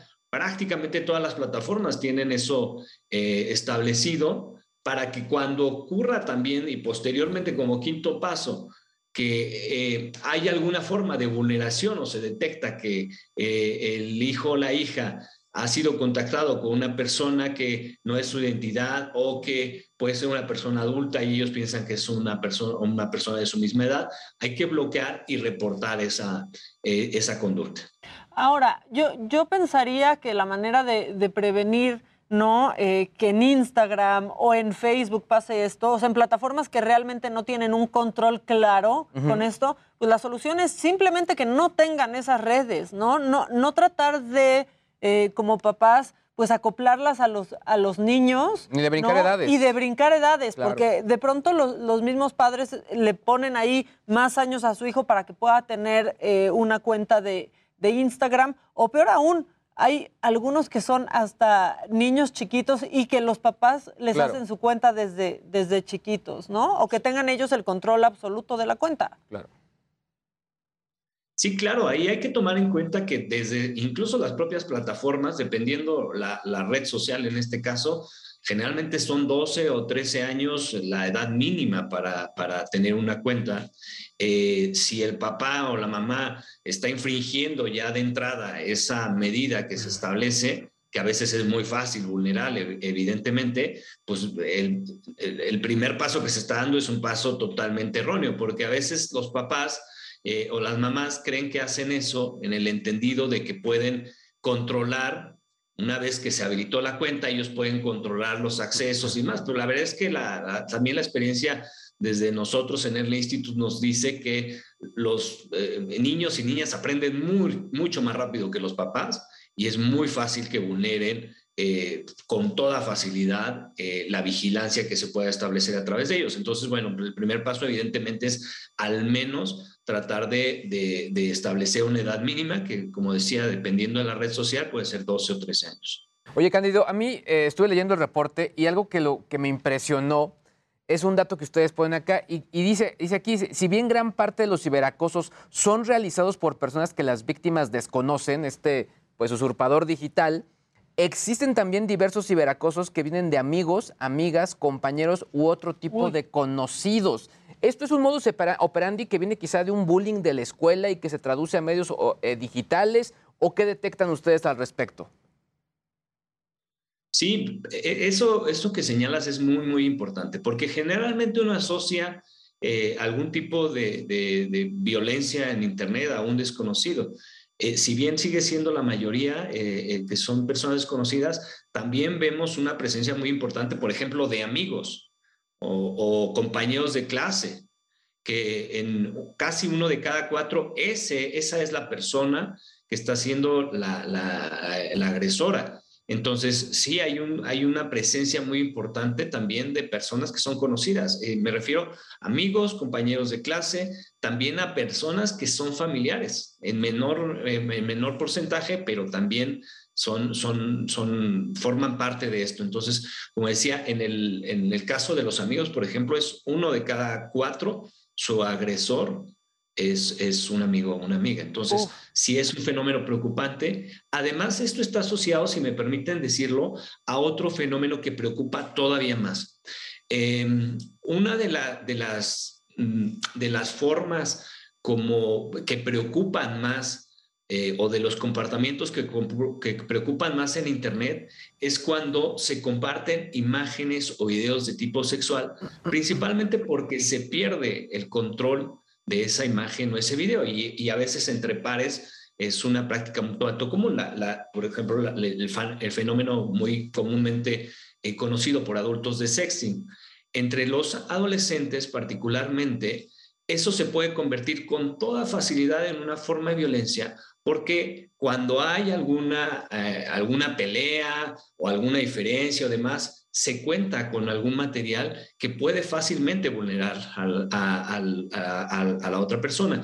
Entonces, una de las cosas que hemos visto con mayor preocupación desde el instituto es el crecimiento tan importante que hay en Internet de videos y de imágenes o fotografías que son autoproducidos. Es decir, donde había en principio una confianza de la persona a quien se le compartió, pero se perdió absolutamente el control y esa persona puede fácilmente convertirse en un agresor o agresora. Hola Cándido, buenos días. Em, yo creo que una parte muy difícil de estos temas de ciberacoso es esta parte del anonimato, ¿no? Esta cobardía del, acosador, que realmente pues no le, no le podemos poner una cara al agresor. Entonces, ¿qué, qué, ¿Hasta dónde se puede llegar denunciando a una de estas personas para realmente identificarlo y que pues, pues, la ley haga lo que tenga que hacer con estos agresores? Mira, afortunadamente cada vez se están mejorando las maneras como puede eh, tanto reportarse, pero también eh, dar seguimiento a alguna, a alguna denuncia, a algún reporte. Lo primero que hay que decir es que, y esto también lo vimos en en el informe, es que solamente el 1% de casos de ciberacoso se están denunciando. Es decir, prácticamente no se denuncia no es nada. Prácticamente nada. Eh, y ahí me estoy refiriendo a algún tipo de reporte a un ministerio público, a alguna policía o algo, alguna, algún tipo de, autoridad. Eh, lo que típicamente hacen los adolescentes es bloquear a la persona, en el caso sobre todo de, de algún tipo de red social, lo cual es bueno, pero desgraciadamente no evita que otros u otras adolescentes estén siendo o puedan ser también víctimas de esta persona. Entonces, una de las cosas que nosotros estamos haciendo más énfasis es precisamente eh, la necesidad de reportar esto. Y si me permiten ahí comentarlo, se están creando desde la sociedad civil diferentes plataformas como Te Protejo México, que es una plataforma que permite hacer un reporte y ellos son quienes dan el seguimiento con la autoridad. Aquí hay que recordar que hay, son, hay dos cosas muy importantes una vez que se genera ese reporte. Una, que se busque a ese, eh, eh, a ese agresor, por un lado, y por otro lado, se baje el material si es que se generó algún tipo de material que violente a, una, a, un, a un adolescente. ¿Por qué? Porque en muchos de los casos hay una imagen de por medio, hay un video de por medio, eso se vuelve a veces también parte de, de seguir agrediendo a la persona, de seguir eh, eh, de alguna forma,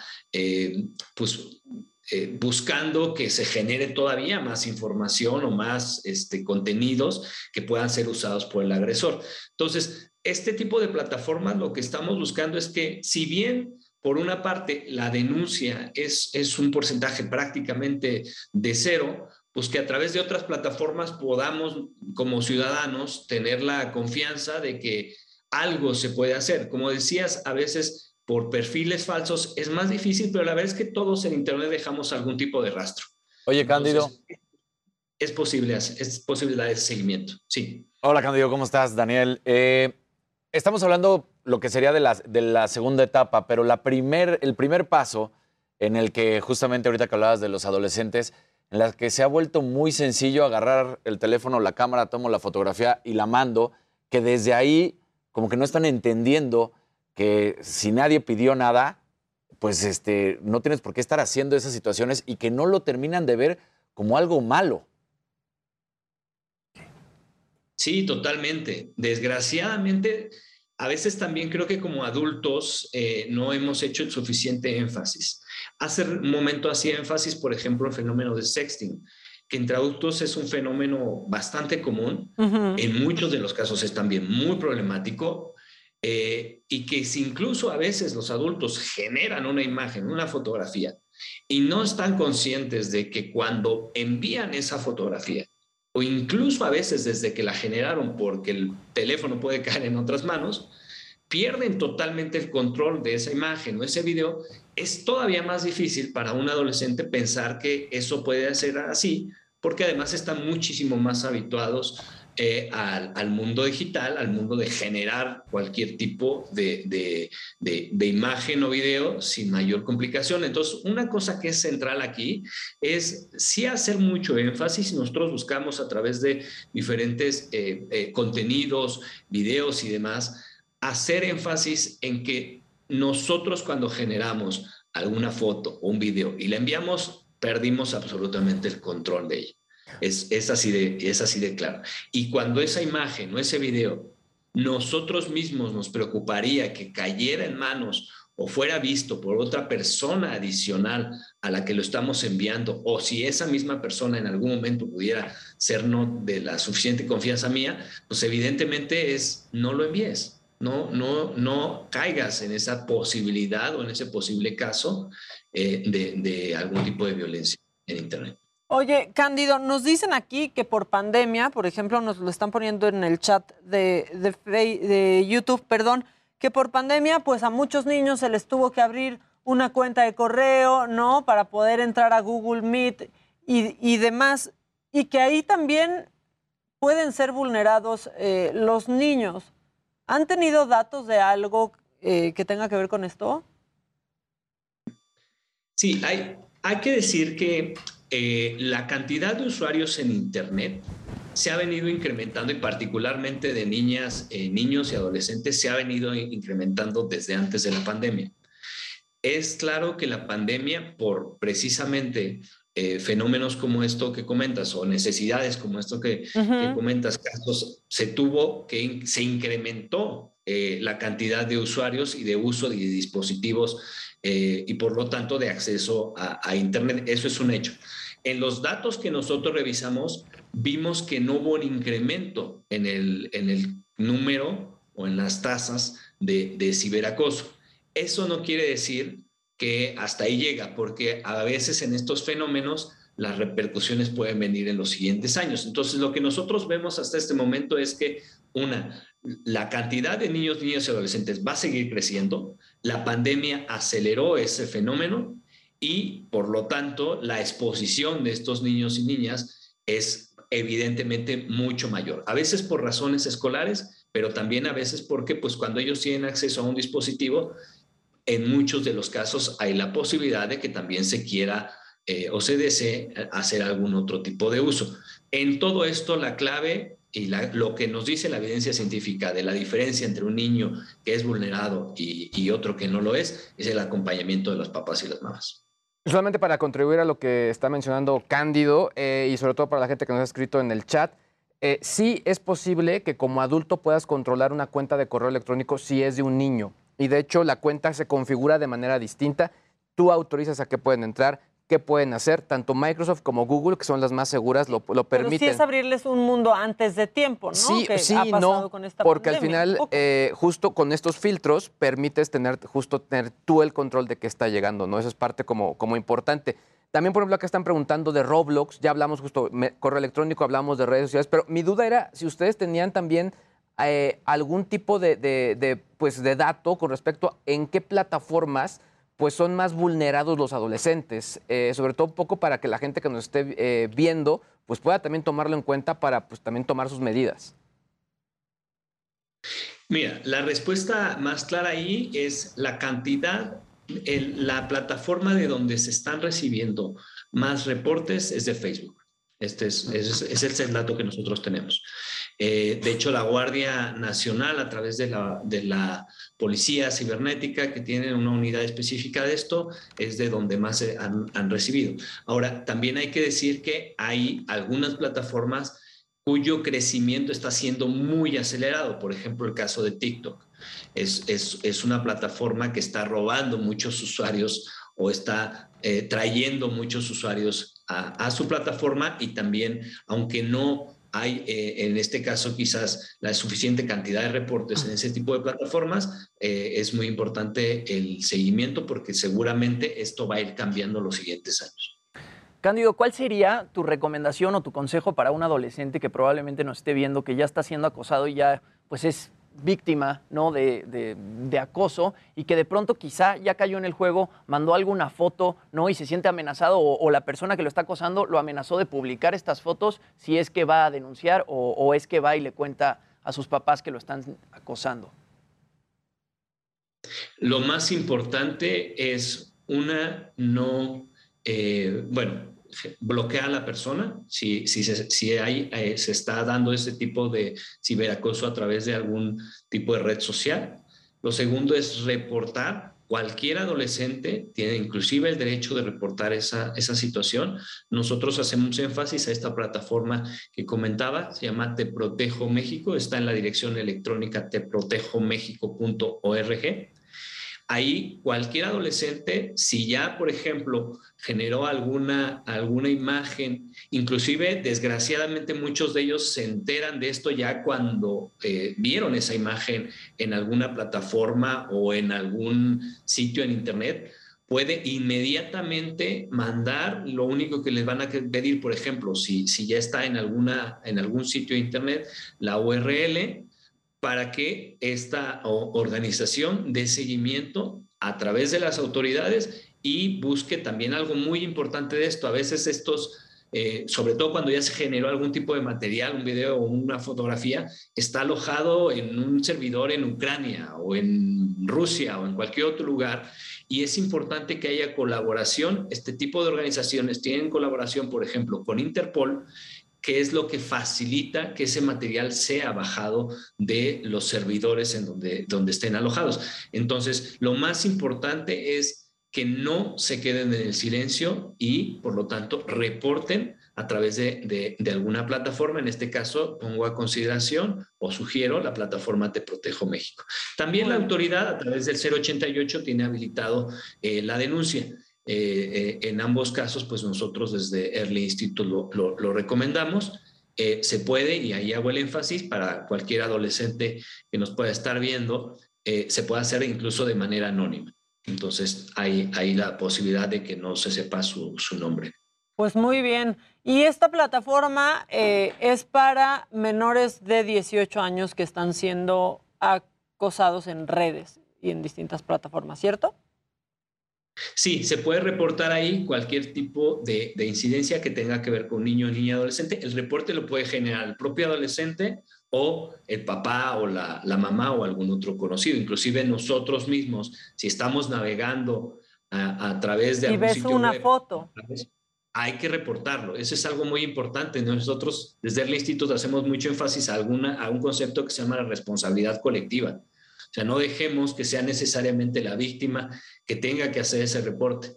Algo que está sucediendo muchísimo es que hay eh, imágenes, videos que salen hoy, que se vuelven virales y que pasan, digamos, un poco de moda. Pero en unos años vuelven a salir porque se alojaron en algún servidor. Entonces, Claro. nosotros tenemos también parte en esa responsabilidad colectiva de denunciarlo. Siempre que tengamos a la mano algún tipo de información de ese tipo, es denunciable y se puede reportar. Pues muchas gracias porque es muy buena información. Aquí en el chat nos ponen, es que como papá es dificilísimo, algunos no sabemos ni borrar o revisar el, el historial de Google. Sí. La verdad es que sí es un tema que para muchos padres, ¿no? A menos que seas Luis G.I.G., Sí, este, tal cual. pues salen de tus manos porque no conoces bien y no y pues por ende no puedes controlar bien y tus hijos te dan dos vueltas a veces, ¿no? En conocimiento de plataformas y de tecnología.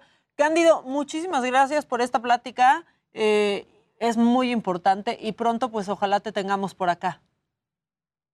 Muchas gracias. Si me permite nada más decirles, precisamente aprovechando la última pregunta, en la plataforma Alumbra MX, así la pueden encontrar, Alumbra MX, todo seguido, eh, tenemos para precisamente papás, mamás, cuidadores, información para prevenir, incluso tutoriales que generamos para que se sepa cómo activar, cómo navegar en un- algunos de los casos eh, en diferentes eh, plataformas y haya pues, mayor capacidad para precisamente para poder prevenir. El año pasado generamos una campaña al respecto que se llamaba Que no caigan en sus redes y a partir de esa campaña generamos muchos contenidos que estamos seguros puede ser de utilidad para quienes nos están viendo. Muchas gracias. Ahí queda la información. Cándido Pérez, investigador del Early Institute. Te agradecemos mucho y nos vemos pronto por acá. Gracias, muy buenos días. Buenos días para ti también. Oigan, ¿y qué? ¿Sememenario o corte? Sememenario de una vez, mándalo, Vamos. mándalo, es tuyo. vamos directamente, es viernes de memes, vamos directamente al semenario.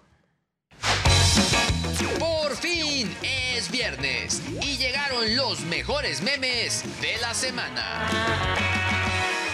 Por fin es viernes y por eso aquí están los mejores memes de la semana. ¿Neta me lo juras? Desde la caída de Spotify y el tráiler del spin-off de Obi-Wan Kenobi hasta las confesiones a Jordi Rosado. Se estrenó el primer tráiler de la nueva serie de Obi-Wan Kenobi y los fanáticos de la saga galáctica no pueden con la felicidad, aunque no faltaron los que dicen que Obi-Wan le hizo un tributo a un famoso meme de Juan Gabriel. Dice que lo que se ve no se pregunta, mijo. Spotify se cayó durante unas horas y a todos les interrumpió la rutina. Desde los que no se podían bañar porque necesitan cantar bajo el agua, hasta los que se asustaron porque pensaron que los habían sacado del plan familiar. ¡Ahora sí, a bañarse! Rosado ha estado en los temas más comentados de la semana, todo por las revelaciones en su programa. ¡Qué profundo! No tengo la menor idea de qué pasa. Y por eso ya piden que entreviste al presidente o que se convierta en fiscal porque ha resultado más efectivo que Hertz Manero. Compártenos tu meme favorito en Twitter y no olvides etiquetarnos. Hasta el próximo Sememenario. Pues sí hubo material esta semana. No, y, ayer también le manda- mandamos Sí, sí, sí. otros también que no, no entraron por el cierre, pero hubo mucho material. Aquí estábamos en el corte viendo, ah, mira, ahí está. Es que esto que pasó en La Salle. No, no, no, Exacto. Los Simpson otra vez, este, ya la realidad le copia a los Simpson. No, pero completamente. pasando, ¿Por qué te corrieron de la salle? Híjole. Pedillos. Sí, es que esto ya pasó como de último momento ayer, ¿verdad? Sí, exacto, y no alcanzó a entrar. Ahora sí que, ah, caray, soy yo. Te caray. dejaron un, Sí. un golpe así de que te estacionas, te estacionas hecho- en los lugares, ¿no? de hecho, mucho pasó hace algún tiempo en. Ibero también. Así tal cual como ese venía de clase y de repente veo así toda mi puerta hecha chicharrón y yo, ¿es neta? Pues sí, pero patas para arriba, o sea, llantas para Sí, no, arriba. eso ya. El No, coche está está, macabroncísimo.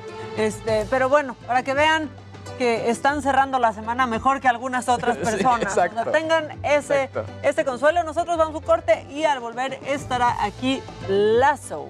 Y platicaremos todos con él. Y el Jimmy se sabe toda su vida y a ver si nos canta. Claro que Y muchas cosas más. Edelmira también porque es viernes. Y como dice la jefa, toca. ¿Les va a tocar? Uy, no, qué silencio. ¡Ey! No, tú, tú respeta la cuarentena, Exacto, por favor. exacto, Eh, vamos a un corte y ya volvemos.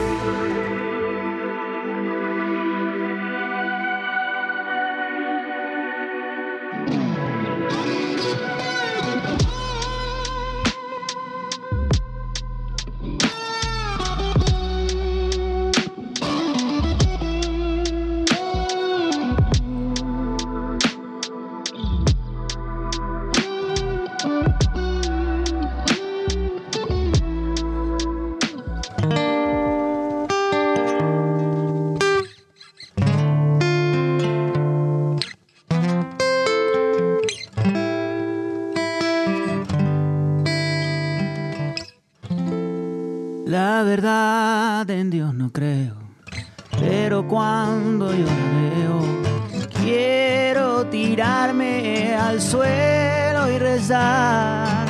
No sé qué hace ella conmigo, no merezco algo tan lindo. Alguien del cielo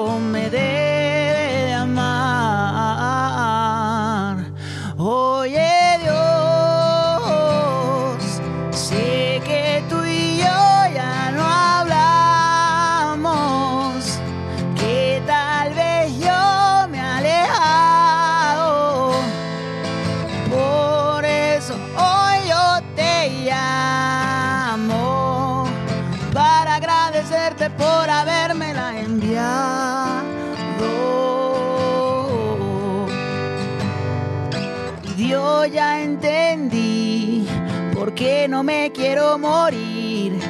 Y es que en la tierra ya estoy con ella. ¿Para qué quiero irme yo para el cielo? No es mi sueño. A que el tiempo pase lento, que vivamos más que el universo. Quiero estar con ella para siempre, menos ya no es suficiente. Y Dios ya entendí, por qué no me quiero morir. Yo era ateo y ahora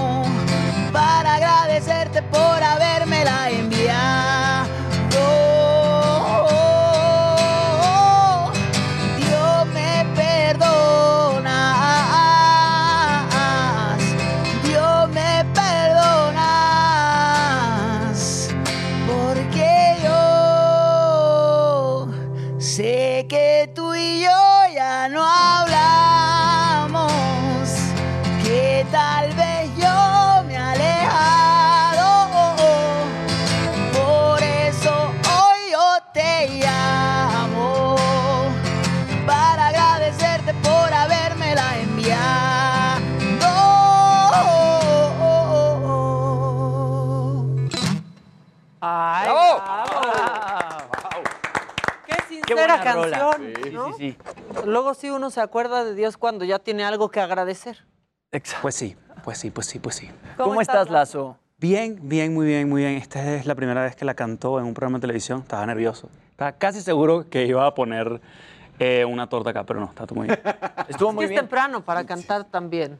Ok. No, y, y también porque, como te digo, es, es una canción medio difícil, es rara y nunca la había ensayado hasta hoy. Fue un Y, buen es- ensayo. y además es muy diferente hacer una versión así acústica a lo que escuchamos en, en la versión original. Sí. Que trae o sea, ese beat, ¿no? Y es, muy diferente. No, y los acordes son como, no sé, son acordes lindos, tal, pero son medio complicados como de tocar, sí, pero todo bien, todo bueno. Cuéntanos de la rola y cuéntanos del video, porque el video creo que pues llamó muchísimo la atención, pues porque sales como Dios te trajo al mundo, la chica también sale como Dios la trajo al mundo, es Yes. un poco como la historia pues de Adán y Eva, ¿no? Y se grabó en la Patagonia, gracias a Dios fuiste a la Patagonia cuando hacía calorcito, ¿no? Fue, sí, fue a propósito, justo, justo. o sea, Cuéntanos un poquito del, del video y de la canción.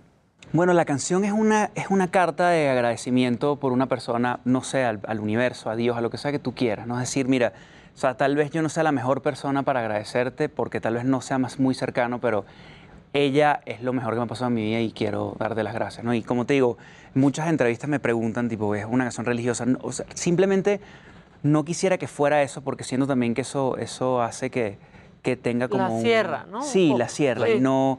Es, es simplemente, mira, o sea, lo que sea que nos esté viendo, que nos está cuidando, lo que sea que sea, sea energía, sea Dios, sea lo que sea que tú quieras, es gracias por esta persona, ¿no?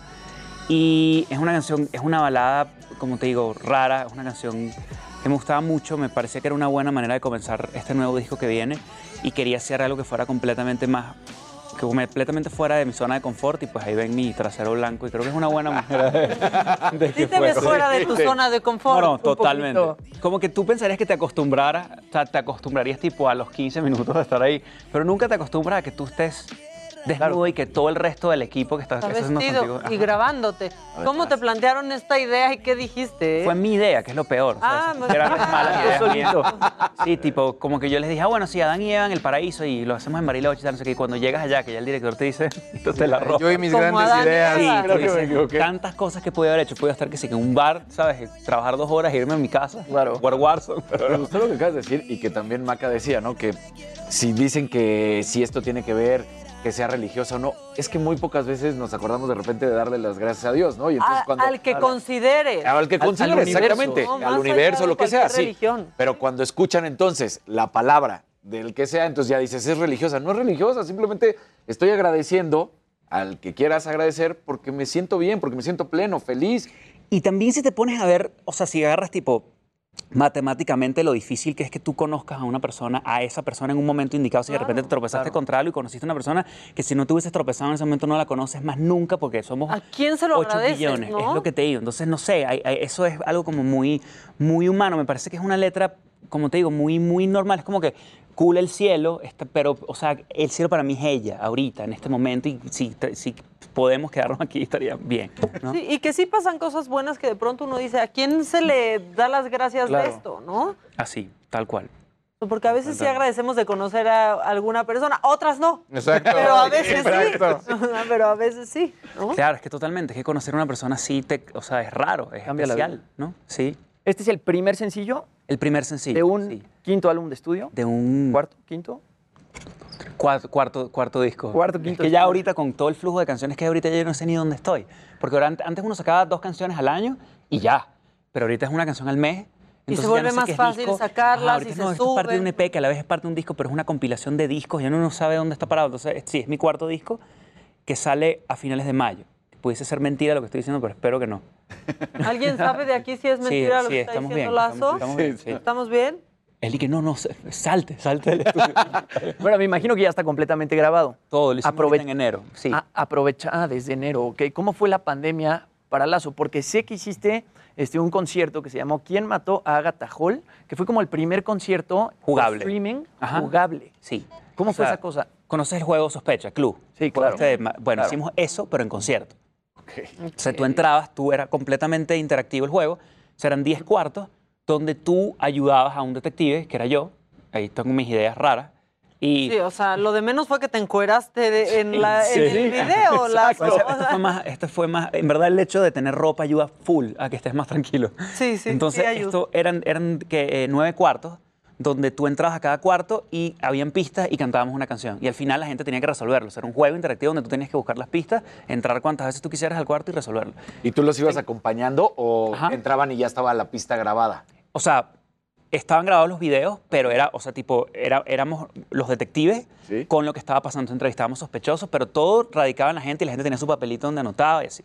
Está increíble porque qué difícil fue la pandemia o está siendo la pandemia para los artistas, ¿no? Y de pronto estas presentaciones por streaming en algún momento pues se volvieron tediosas, ¿no? Y no, no, no, no tener al artista de frente y para los artistas no tener al público de frente, pues ha de haber sido Sí, te van subiendo, ¿no? Te va animando la gente. Es que yo siento que también, o sea, era la oportunidad de hacer experiencias como eso. O sea, para mí es un tema de, de que la gente está encerrada en sus casas y que tienen un millón de ofertas y de opciones para entretenerse. Entonces, sí, tú podías agarrar un poquito más. A mí lo que me interesaba era que la gente que pagara el dinero por estar en sus casas viendo esto se fuera con algo más que un concierto en línea. Porque esencialmente lo que estás pagando es un, es un link de YouTube, ¿me entiendes? Entonces, no Sí. quería que fuese como un poquito más. Y de hecho, eso fue la gran clave en general de todos los que hacíamos entretenimiento de alguna u otra manera, era reinventarnos y adaptarnos a la situación en la que estábamos.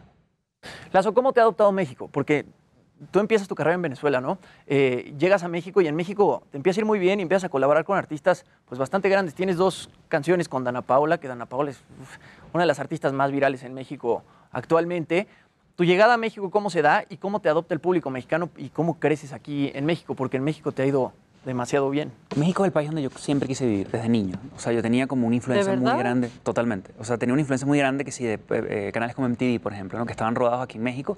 O sea, todo lo que nos llegaba a nosotros en Venezuela era el entretenimiento que se hacía aquí en México. Entonces, la influencia era muy fuerte, ¿no? Yo veía cosas como el Zócalo, por ejemplo, que cuando, o sea, el verlo en televisor y estar ahí es algo, es una experiencia como muy linda, ¿no? Entonces, dije, algún momento iré a, a México, pero lo veía como un país gigante, ¿no? Que también eso te impresiona. Cuando tú vas en el avión, Ciudad de México nunca empieza y nunca se termina. ¿me entiendes? no, Empiezas a ver la mancha y los edificios. Es muy loco. Entonces, eso, cuando tú llegas, que dices, "Una- es una ciudad de 30 millones de personas, tú dices, bueno, no sé ni por dónde empezar, ¿me entiendes? Y, y las cosas fuer- fueron pasando. Conocí a gente, eso como José Madero, por ejemplo, que es alguien que yo admiré durante toda mi vida y por el hecho de poder colaborar con él. Y a Dana, quien yo adoro y que es una de las personas más talentosas que he conocido en mi vida y más cariñosas. Y he tenido, la verdad que he tenido un, un privilegio de trabajar con, con la gente con la que estoy. Y cuando todo estaba mal en mi carrera, que las cosas no funcionaban, México siempre funcionó. O sea, siempre era un país donde yo me levantaba, estaba feliz de estar acá y la gente te recibe increíble donde sea que tú vas, te apoyan. O sea, el, el cariño es muy grande.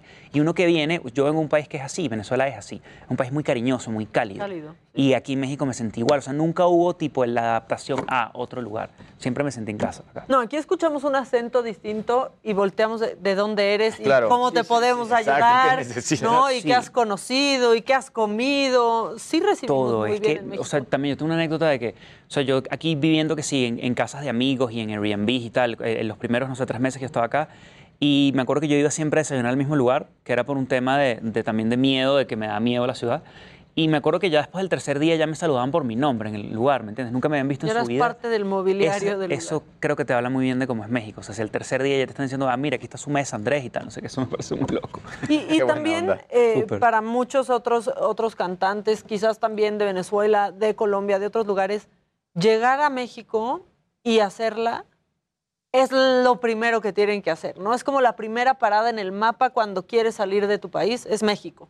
Sin duda, o sea, claro, a nivel mercado, pues es imposible no decir que México es lo más grande, pero además de eso, cuando tú vienes para acá, también México tiene como un liderazgo a nivel de pop, a nivel de música, o sea, es un país con no sé cuántos años de historia de haciendo, así siendo líderes en música, o sea, también quieres pertenecer a eso, o sea, cuando llegue para acá, que te empiezas a sentar con los mejores escritores, los mejores productores, tú también mejoras mucho como artista, o sea, aprendes de gente que, como te digo, tienes que subir mucho el listón, eso es algo que también te da México, el, saber que, que aquí la gente que está, estás compitiendo con lo, con lo mejor que hay en Latinoamérica. Hablas de una parte difícil en tu carrera. El año pasado te nominan a Mejor Artista Nuevo en los Latin Grammys, ¿no? Y para que te nominen a Mejor Artista Nuevo en los Latin Grammys hay un máximo de tres discos, ¿cierto? Y era como tu último chance para poder ser nominado como Mejor Nuevo Artista en los Latin Grammys. ¿Cómo fue, cómo fue eso para ti? ¿Cómo fue enterarte de que pues por fin sí te habían nominado a los, a los Para que tú veas, eso fue un error de esos, o sea, esas cosas de la vida, porque ya yo había sacado mi tercer disco, ya yo no, no era elegible como tercer, pero por la pandemia, yo, o sea, era un disco, mi tercer disco es un disco llamado Cuatro Estaciones, que era un disco dividido en cuatro EPs, que son primavera, verano, otoño e invierno. Por la pandemia tuvimos que retrasar la salida del último EP antes de los Grammy, perdón, para después de los Grammy. Entonces mi tercer disco no entró, no fue seleccionable en los Grammy, por lo cual yo todavía era elegible para el artista nuevo. Entonces fue todo así perfecto, pues, porque el momento fue así como que no puedo creer que no logré meter mi disco y después como, ah, esto fue perfecto, esto salió pello, sí. Y, otra vez, ¿a quién le agradeces eso? Como te digo, o sea... ¿Hay algo? es- o sea, son esas cosas de la vida, llámalo casualidad o llámalo, no sé, destino, lo que tú quieras, lo que sea que, que- que- que sea, sea bien definido, pero al- hay algo ahí, no sé. Ahora, eh, tienes tour confirmado, ¿cierto? Tour confirmado, 36 fechas confirmadas. Yes. Que comienzan por Europa. Cuéntanos un poquito de esta gira, cuándo empieza y por qué este, países vas a estar pasando. Bueno, primero es muy surreal hacer una, una gira así tan grande después de estar dos años encerrado y volver, tipo, ¿sabes? A- eh, voy a conocer países que no había tocado, países donde, donde estamos haciendo cosas más grandes. Voy a estar, empiezo en España, en Portugal, en Inglaterra. Es grande la gira. Sí, Alemania, este, después paso Ecuador, Colombia, Perú, Argentina, Chile, Venezuela, este, Bolivia, por primera vez, nunca había estado en Bolivia. Este, pues la segunda, parte de la, gira va a estar en México también, tengo seis fechas en México, luego en Estados Unidos, Centroamérica, o sea, va a ser un año para recuperar todo lo que se perdió. ¿Cómo sientes como artista volver a subirte al escenario después de dos años de no haberte subido al escenario? No, me imagino que se ha de sentir así, ansiedad, emoción, pero pues también nervio, ¿no? De- de haber perdido esos dos años de entrenamiento escénico. Bueno, para mí lo- mi parte favorita de todo esto es los aviones, montarte en un avión e ir para un lugar. O sea, para mí eso ya empieza así, es algo que, como te digo, me da emoción. Siempre da nervios, cinco segundos antes siempre estás nervioso. O sea, antes de estar en esta entrevista estás nervioso. O sea, siempre que hay alguna interpretación como es... Nervio. Ajá, tienes que conectar con público, tienes que hacer lo mejor que puedas hacer, hay nervios. Pero, pero como te digo, es algo, es lo más bonito eso de tú encontrarte con la gente que, que escucha tu música, verlos, o sea, hay todo como un, un previo de, los ves montando historias, escuchando tus canciones, hacen playlists en plataformas de tus canciones y tal, y después te ven, o sea, es algo como muy bonito toda la experiencia de tocar, o sea, es algo que, como te digo, me siento muy agradecido. Lazo, estaba leyendo por aquí que en 2011 le abriste conciertos a Miley Cyrus. Sí. ¿Cómo fue eso? Ya, ¿cómo ha pasado Eso- eso tanto? está Lazo? brutal. Sí, no, También se o sea, agradece. yo sí, que yo tengo, yo tengo 55 años realmente. Exacto, por todo lo que has hecho. Así empezó mi, mi o sea, Benjamin fue, Button. o sea, fue algo fue O algo Dorian Gray. Lo de, lo de Miley Cyrus. Fue Miley Cyrus previo, o sea, ya recién salida de, de la serie de Disney, que me De acuerdo High- que... de- ¿Cuál era? No, de Era- Hannah Montana. Y me acuerdo que estaba prohibido que uno dijera Hannah Montana. Y yo lo dije en el escenario y, nos multaron a nosotros por haber dicho Hannah Montana. ¿Por derechos? Sí, yo no sé cómo funciona eso, pero sí, muy loco. O sea, me dieron por televisión una entrevista así, tal cual, una entrevista tal cual como esta, donde yo toqué, el, el- el organizador del, del concierto dijo, necesitamos a alguien que abra, y me vieron así tocar. Pásale. Y me dijeron, tipo, mira, vas a abrir a Miley Cyrus. Y de ese momento en adelante fue como todo empezó a pasar. O sea, yo tipo era cualquier persona en la vida que quería, tenía un sueño de cantar, de repente abría Miley Cyrus y fue como que la gente me empezó a conocer. O sea, esas ¿Cuánto les costaste con esa multa, sabemos? te garantizo que costó más la multa que yo. Sí, por supuesto. Wow. Y también Miley Cyrus, con, digo, igual que Dana Paola, porque a mí la voz de Dana Paola en teatro musical se me hace es espectacular. Así fue como la descubrí yo, de hecho, cantando en Wicked. En Wicked, qué, qué brutal era, ¿no? Y- Qué y- o sea, impresionante. y de hecho luego ella me cuenta que, que la gente de Broadway la quería llevar allá. O sea, Sí, pues, tan se la buena. querían que, llevar. O sea, y yo te digo, yo he visto las dos versiones y me parece que Dana es mucho, mucho, mucho mejor que la versión de, de Claro, Broadway. y la reacción aquí en un principio fue injusta, ¿no? Incluso de personas del teatro musical, de, ay, porque Dana Paola es muy famosa, entonces se la están llevando. Y cuando la veían en el Sí, escenario, es se quedaban callados. Pero a lo que voy es que, pues la verdad, Miley Cyrus también, más allá del escándalo, más allá de todo, es una muy buena voz, Miley Cyrus. una gran artista. Muy talentosa. Y también te pones a ver la cantidad de gente que Disney, o sea, que te pones a ver la, la- la- la palestra ahorita de cantantes americanas y latinoamericanas han salido de ahí, o sea, gente como Sí. Tini, gente como No es que la exigencia que les Miley, genera. Lovato. Sí, hay Ariana Grande, o sea, tienes, o sea, tienes Cristina, gentío. ¿no? También. Sí, Cristina. Exacto, de- desde niños, ¿no? Ajá. Exacto, y Justin Actores Timberlake y también, Britney ¿no? Sí, Spears y tal. todo. Sí, o sea, esa gente tiene un, un scouting poderoso. ¿Vas a cerrar con otra canción? Sí, puedo. Échate Sí, otra. ya casi me nos sé vamos otra. al corte. Sí, me sé otra. Pero traje dos. Perfecto.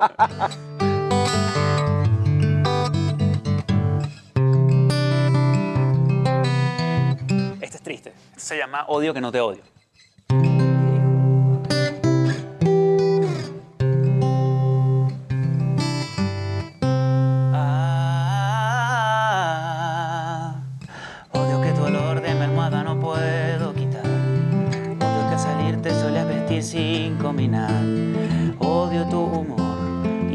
Interior, pero no es lo que más odio. Odio tus ojos, tu boca y tu voz, y odio que nunca dijeras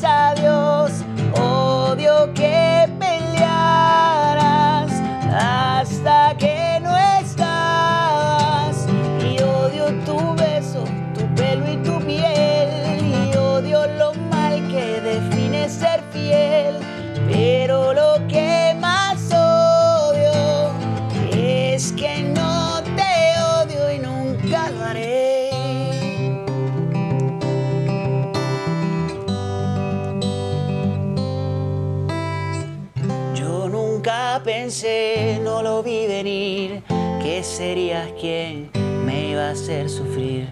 Yo contaba un par, pero fuimos tres para ir a bailar. Demasiados pies, no me gusta odiar, no me siento bien, no me gusta odiar. Tú me obligas, tú me obligas, no me gusta odiar, no me queda bien, pero te lo has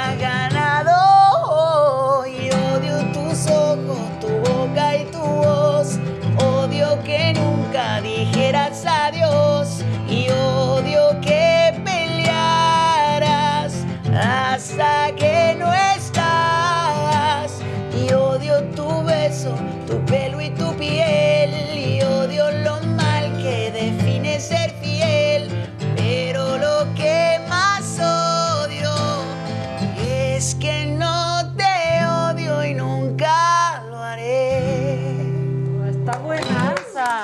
Padre. Que va a bailar son demasiados pies. Muy buena frase. Odio lo mal que define ser fiel. Esa creo que es la... Para todos los, este, para todos los estados en los que se encuentren. O sea, Dios, Sí, están muy enamorados y esta, pues, este. Sí, ya les salí de ahí, eso fue lo bueno. Exacto. Qué bueno, Sí, qué sí, bueno. sí, sí. Oye, pues qué padre. ¿Qué sigue este, rápidamente para, para México?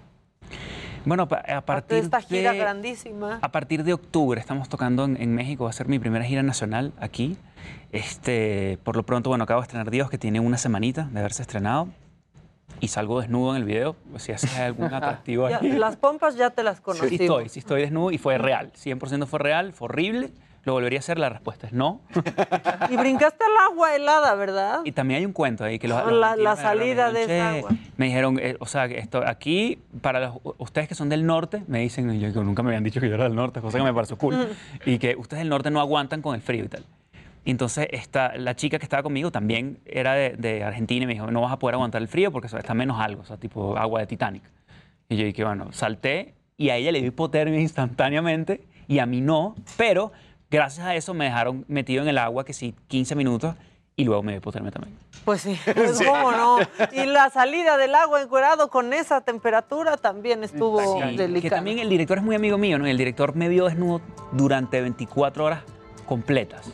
Y entonces ya tengo una relación con él donde... nuevo nivel de amistad. Exacto, claro. Sí, no, exacto, ya no hay mucho que yo pueda decirle, ¿no? Te conocí de otra manera también. Oye, pues muchas gracias, de ven- Gracias eh, a por ustedes, un venir. Lazo. Un Este, placer. Pues qué bueno que harás gira por México y esta gira muy grande. Y pues, aquí en México a ver si caemos a uno de esos conciertos. Eh, nosotros vamos a un corte y al volver ya está aquí Edelmira y trae unos hula hulas. ¿Por? por? ¿Qué va a hacer Jimmy? Se va a poner interactivo. Hay que mover mucho a Jimmy ahorita que estaba malito ayer. Bueno, vamos a un corte y regresamos.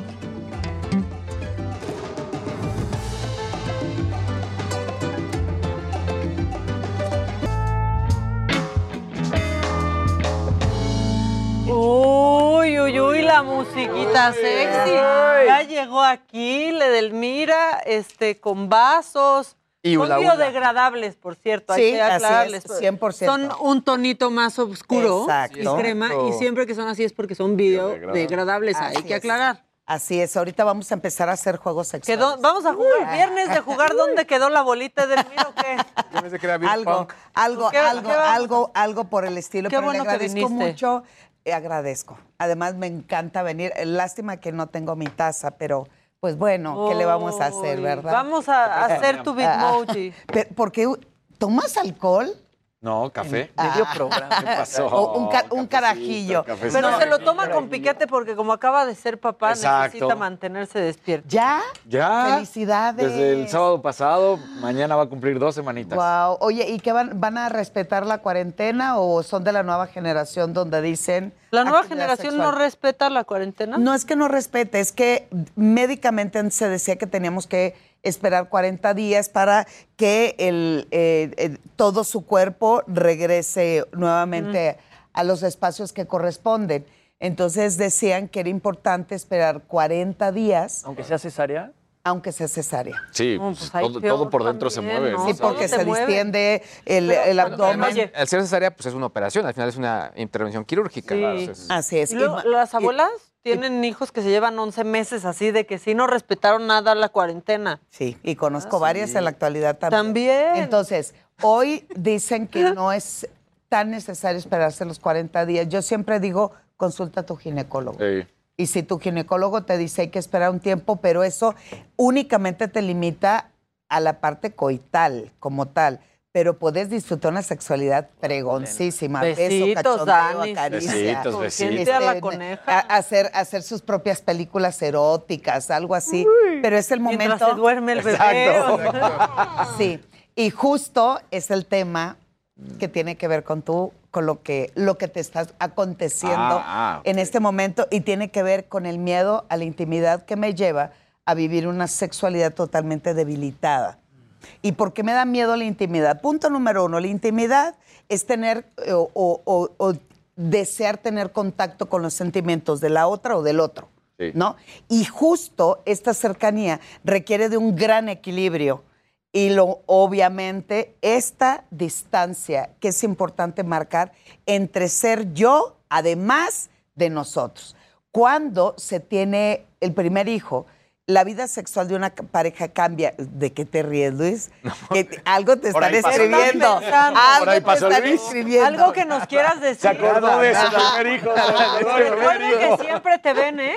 Exacto. Recuerden que siempre te está me tienen viendo la checadito, me tienen Soy una persona que estoy en todo, mira. Todo. ¡Qué bárbaro! No la quiero tener de maestra, porque imagínate en el salón de clases. A ver, tú, Martínez, no sé qué tú, Hernández. Sí, soy una maestra muy divertida, la verdad. No, seguramente. Me encantan las clases, me gusta mucho el aula.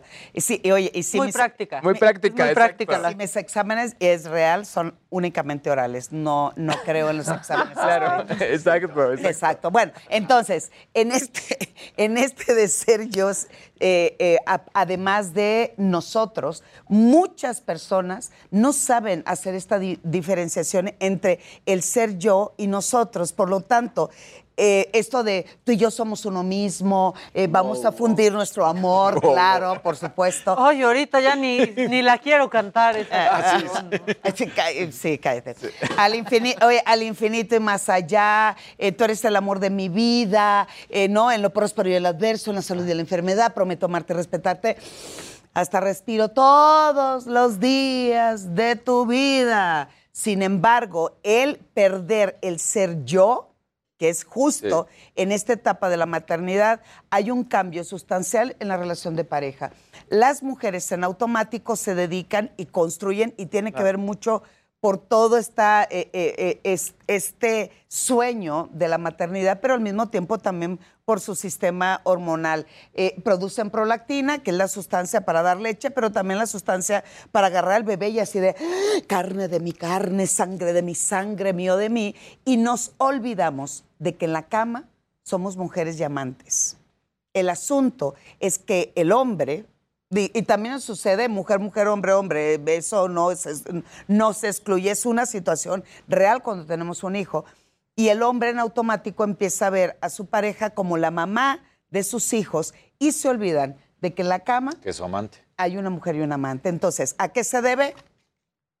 Al beer pong. También hay mujeres que se pueden olvidar de eso, ¿no? Sí, no, eh, sí. Fue lo primero que dije. Sí, ¿verdad? Maca, Sí, dijiste. no estaba No, pero es que también. Y yo así, Luego Punto menos, maestra. Así, un punto menos. Perdónenme. Ahorita le voy a hacer que haga. Castígame, Delmira, castígame.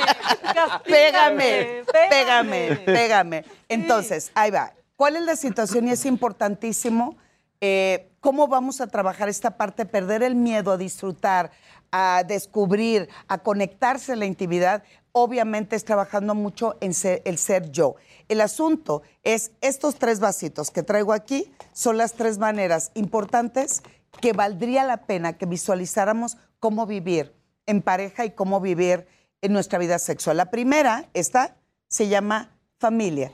En la familia está la esposa y el esposo, están los hijos, está la casita feliz, está la camioneta nueva, el perro echado, eh, la estructura, la foto perfecta del Facebook, Ok. así de mi pareja, yo, mis hijos, el perro La echado. foto la que subes a Instagram. Exacto.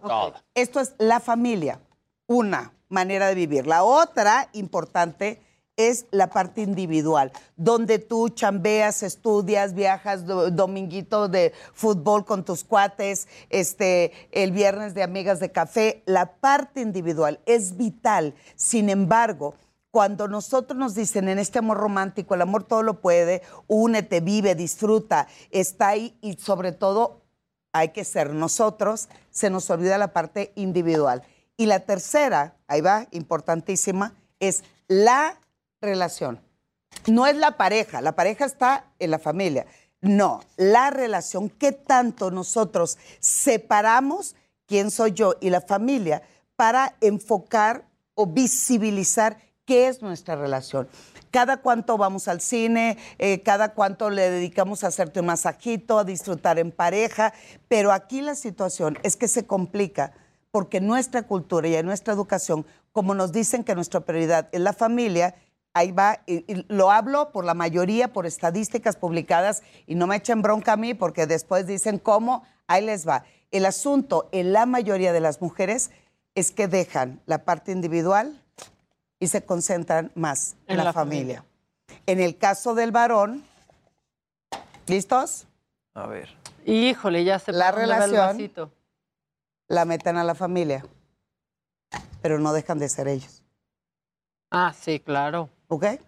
¿Por qué? Porque siguen estudiando amigos, siguen la- yendo a los... la chamba. Y además me dicen, Edelmira, es igual, no, no es igual. Si tú vas a un antro, tú vas al antro o vas con tus cuates y realmente la chela, el alcohol, el baile, el sangoloteo.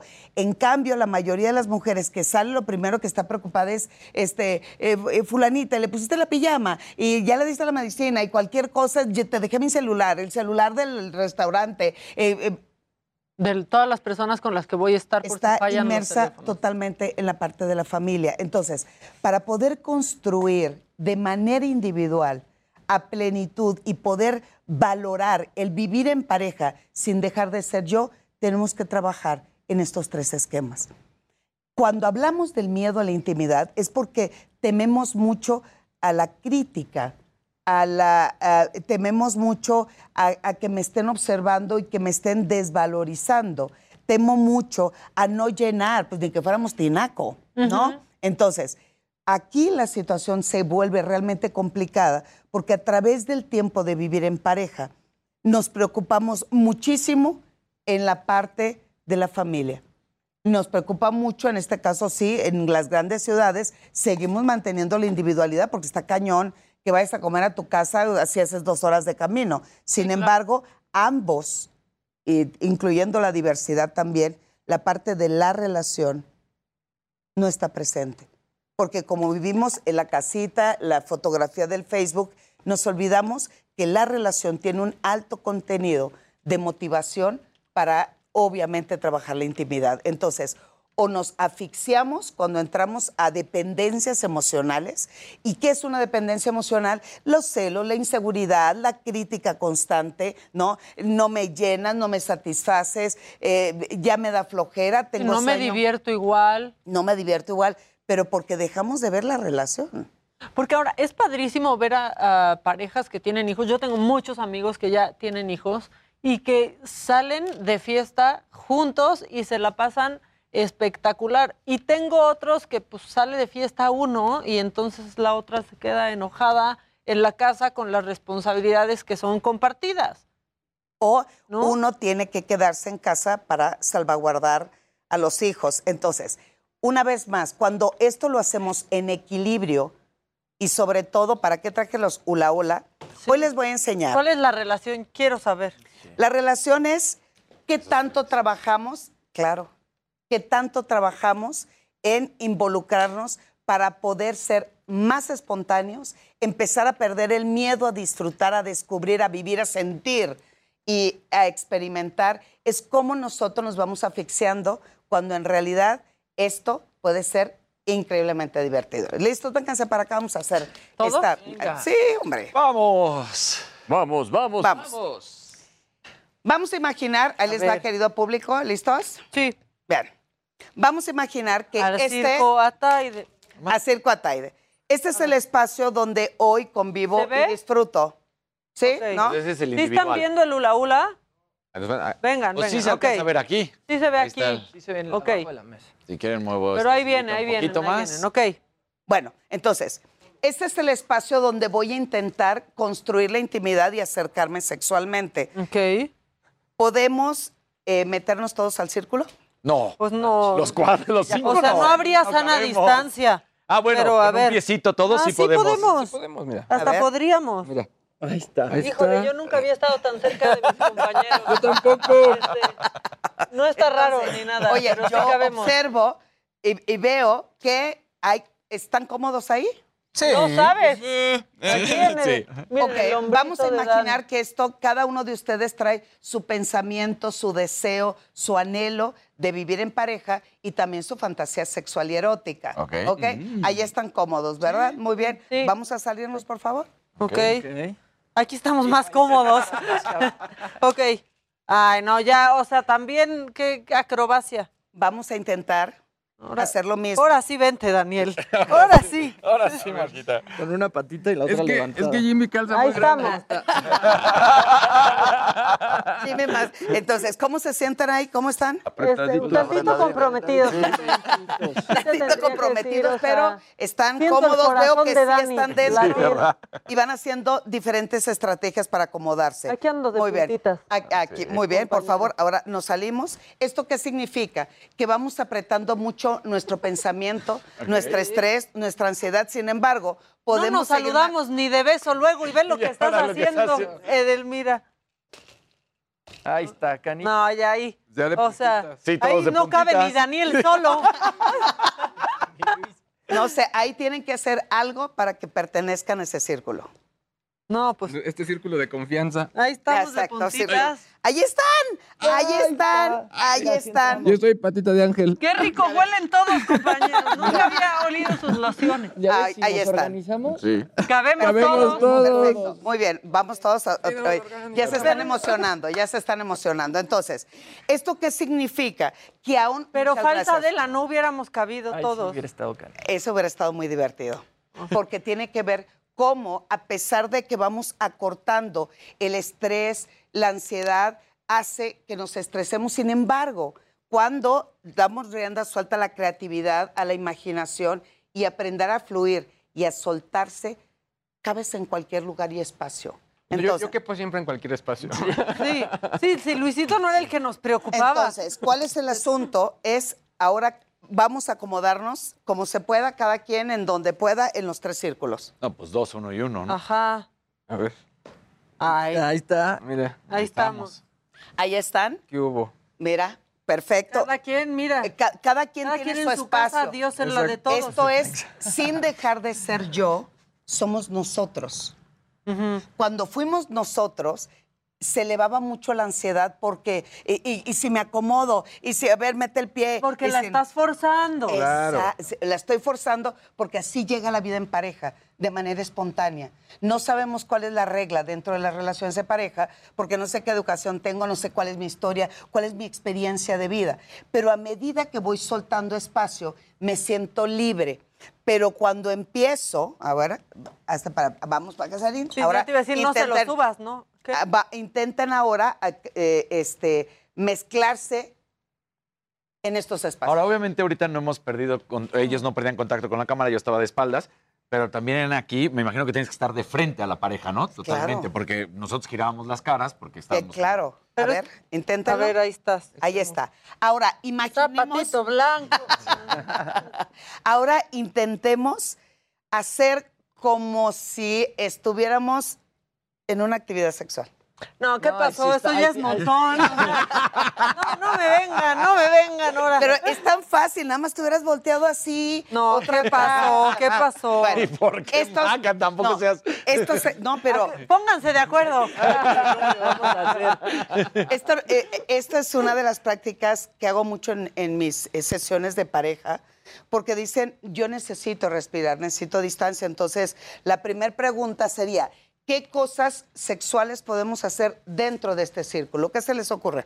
Ah, todo. ¿En el círculo? A ver, por ejemplo. O sea, aquí, pues, por ejemplo, si hubiera una silla, pues sentada sobre ti en la silla. No, o si solamente estás tú y tu pareja. Ah, pues aquí ¿Me cargándola. puedo meter? ¿No te importa? No, sí, ahorita soy papá. ¡Eh! ¿Ya vieron? ¿Ya viste? Es, y gracias, gracias porque me, me das justo Claro. la- lo que va- vamos cambiando el concepto de dejar de ser yo para empezar a ser nosotros. Pero aquí una de las eh, eh, de, lo, de lo divertido que les encargo comprar Sí. el hula hula es cuántas posiciones sexuales o qué cosas sexuales puedo hacer ¿Adentro dentro de un este círculo. Sí. No, pues sí. Este, A ver. Nos quedamos con esa tarea. Vas, Jimmy. Con. Sí, la, la llevaré de práctica de de campo. Vas, Jimmy. A ver, a ver, por favor. A ver, Luis. A Luisito. Jimmy, mira, es que está más flaquito Jimmy yo. Oigan, amigos. A ver, a ver, ya. me Ya. Ok. Ahí está. ¿Qué se te ocurre? No, pues, Entre- pues, Primero, va- primero, pues, Así. pues, Válgame Dios. Exacto, posición Ajá. de como de inclinado de perrito. Muy Exacto. bien. Pero segundo, Pues cargarte. Exacto. ah, ok, o sea, yo me subiría y me cargas. Claro. Ok. ¿Qué otra más? Pues puede ser un. Beso y cachondeo. 69 quizá. ¿Qué? ¿Dijiste qué? 69. Un Sí, 69. claro, parados, claro. Como si fuera acróbata. una Como regadera, el pierna arribita Se le acá va a ir de la ella. sangre a la Claro. cabeza. de- También puede ser sexo oral. También. Y, y- y ¿Qué más? Ahí se saldrían tantito del... ¿Qué más? ¿No? ¿Me agacho? Ah, no, no, sí, ya entendimos. Nuestro siguiente Ok, programa, la, ahora, partidos la siguiente es, ahora, intenta hacer posiciones sexuales ahí. Ahí está, Luis. Ahí sí No, pues él, sol- ahí sí, no. ¿Qué pasó, Jimmy? ¿Qué pasó? Ok. La misma. Ajá. Sí, sí, ahí vas para. Ok. La vuelves a cargar. Pero aparte de que esté... Sí, yo estoy, yo es lo que quiero hacer, o sea... Creo que aquí se puede lograr casi lo mismo, nada más que ya agacharte está un poquito yo- A más. ver, ahora la otra. La misma. Las mismas dos iniciales. Que apenas entran mis pies, güey. Esa tiene que ser... Bueno, acá mira, ya Esa, se esa tiene que ser así de. ¿No? Guardando el equilibrio. Esto hace que despierte la Esta creatividad. es una dinámica que pones en- entre parejas. Sí, claro. Ok. Bueno, esa es la No, pones esta tú. no, esta no, pues, pero Esta no. así pones a tus... Sí, porque lo que pasa es que de lo que se quejan es que ya no hay creatividad, Claro. que eh, ya no me nacen muchas cosas para, para lograr hacer en, en- en la, en su vida sexual. Pero eso no nomás es de, de pareja, ¿no? Del, mira, de, de pareja me refiero de recién casados o de, o de recién papás. O sea, si tú no estás constantemente en la cama divirtiéndote y jugando, todo se va a convertir en monotonía, en monotonía y terminas siempre Exacto. en el Entonces, misionero. y ahí va, oye, y ahí va, vamos a sentarnos si quieren otra vez. Sí, luego ya aparece ahí como una sentencia, Ajá, ¿no? así como de tus gadgets. Exacto, pero entonces, porque mi visión está aquí, está en la familia. Ese es el asunto. Sí, que nos olvidamos. separar, aprender a separar. Aprender a separar, pero trabajarlos en equilibrio. Cuando estoy en familia, es estar en familia. Cuando estoy en la parte individual, es importante disfrutarme, amarme, masturbarme, contactarme.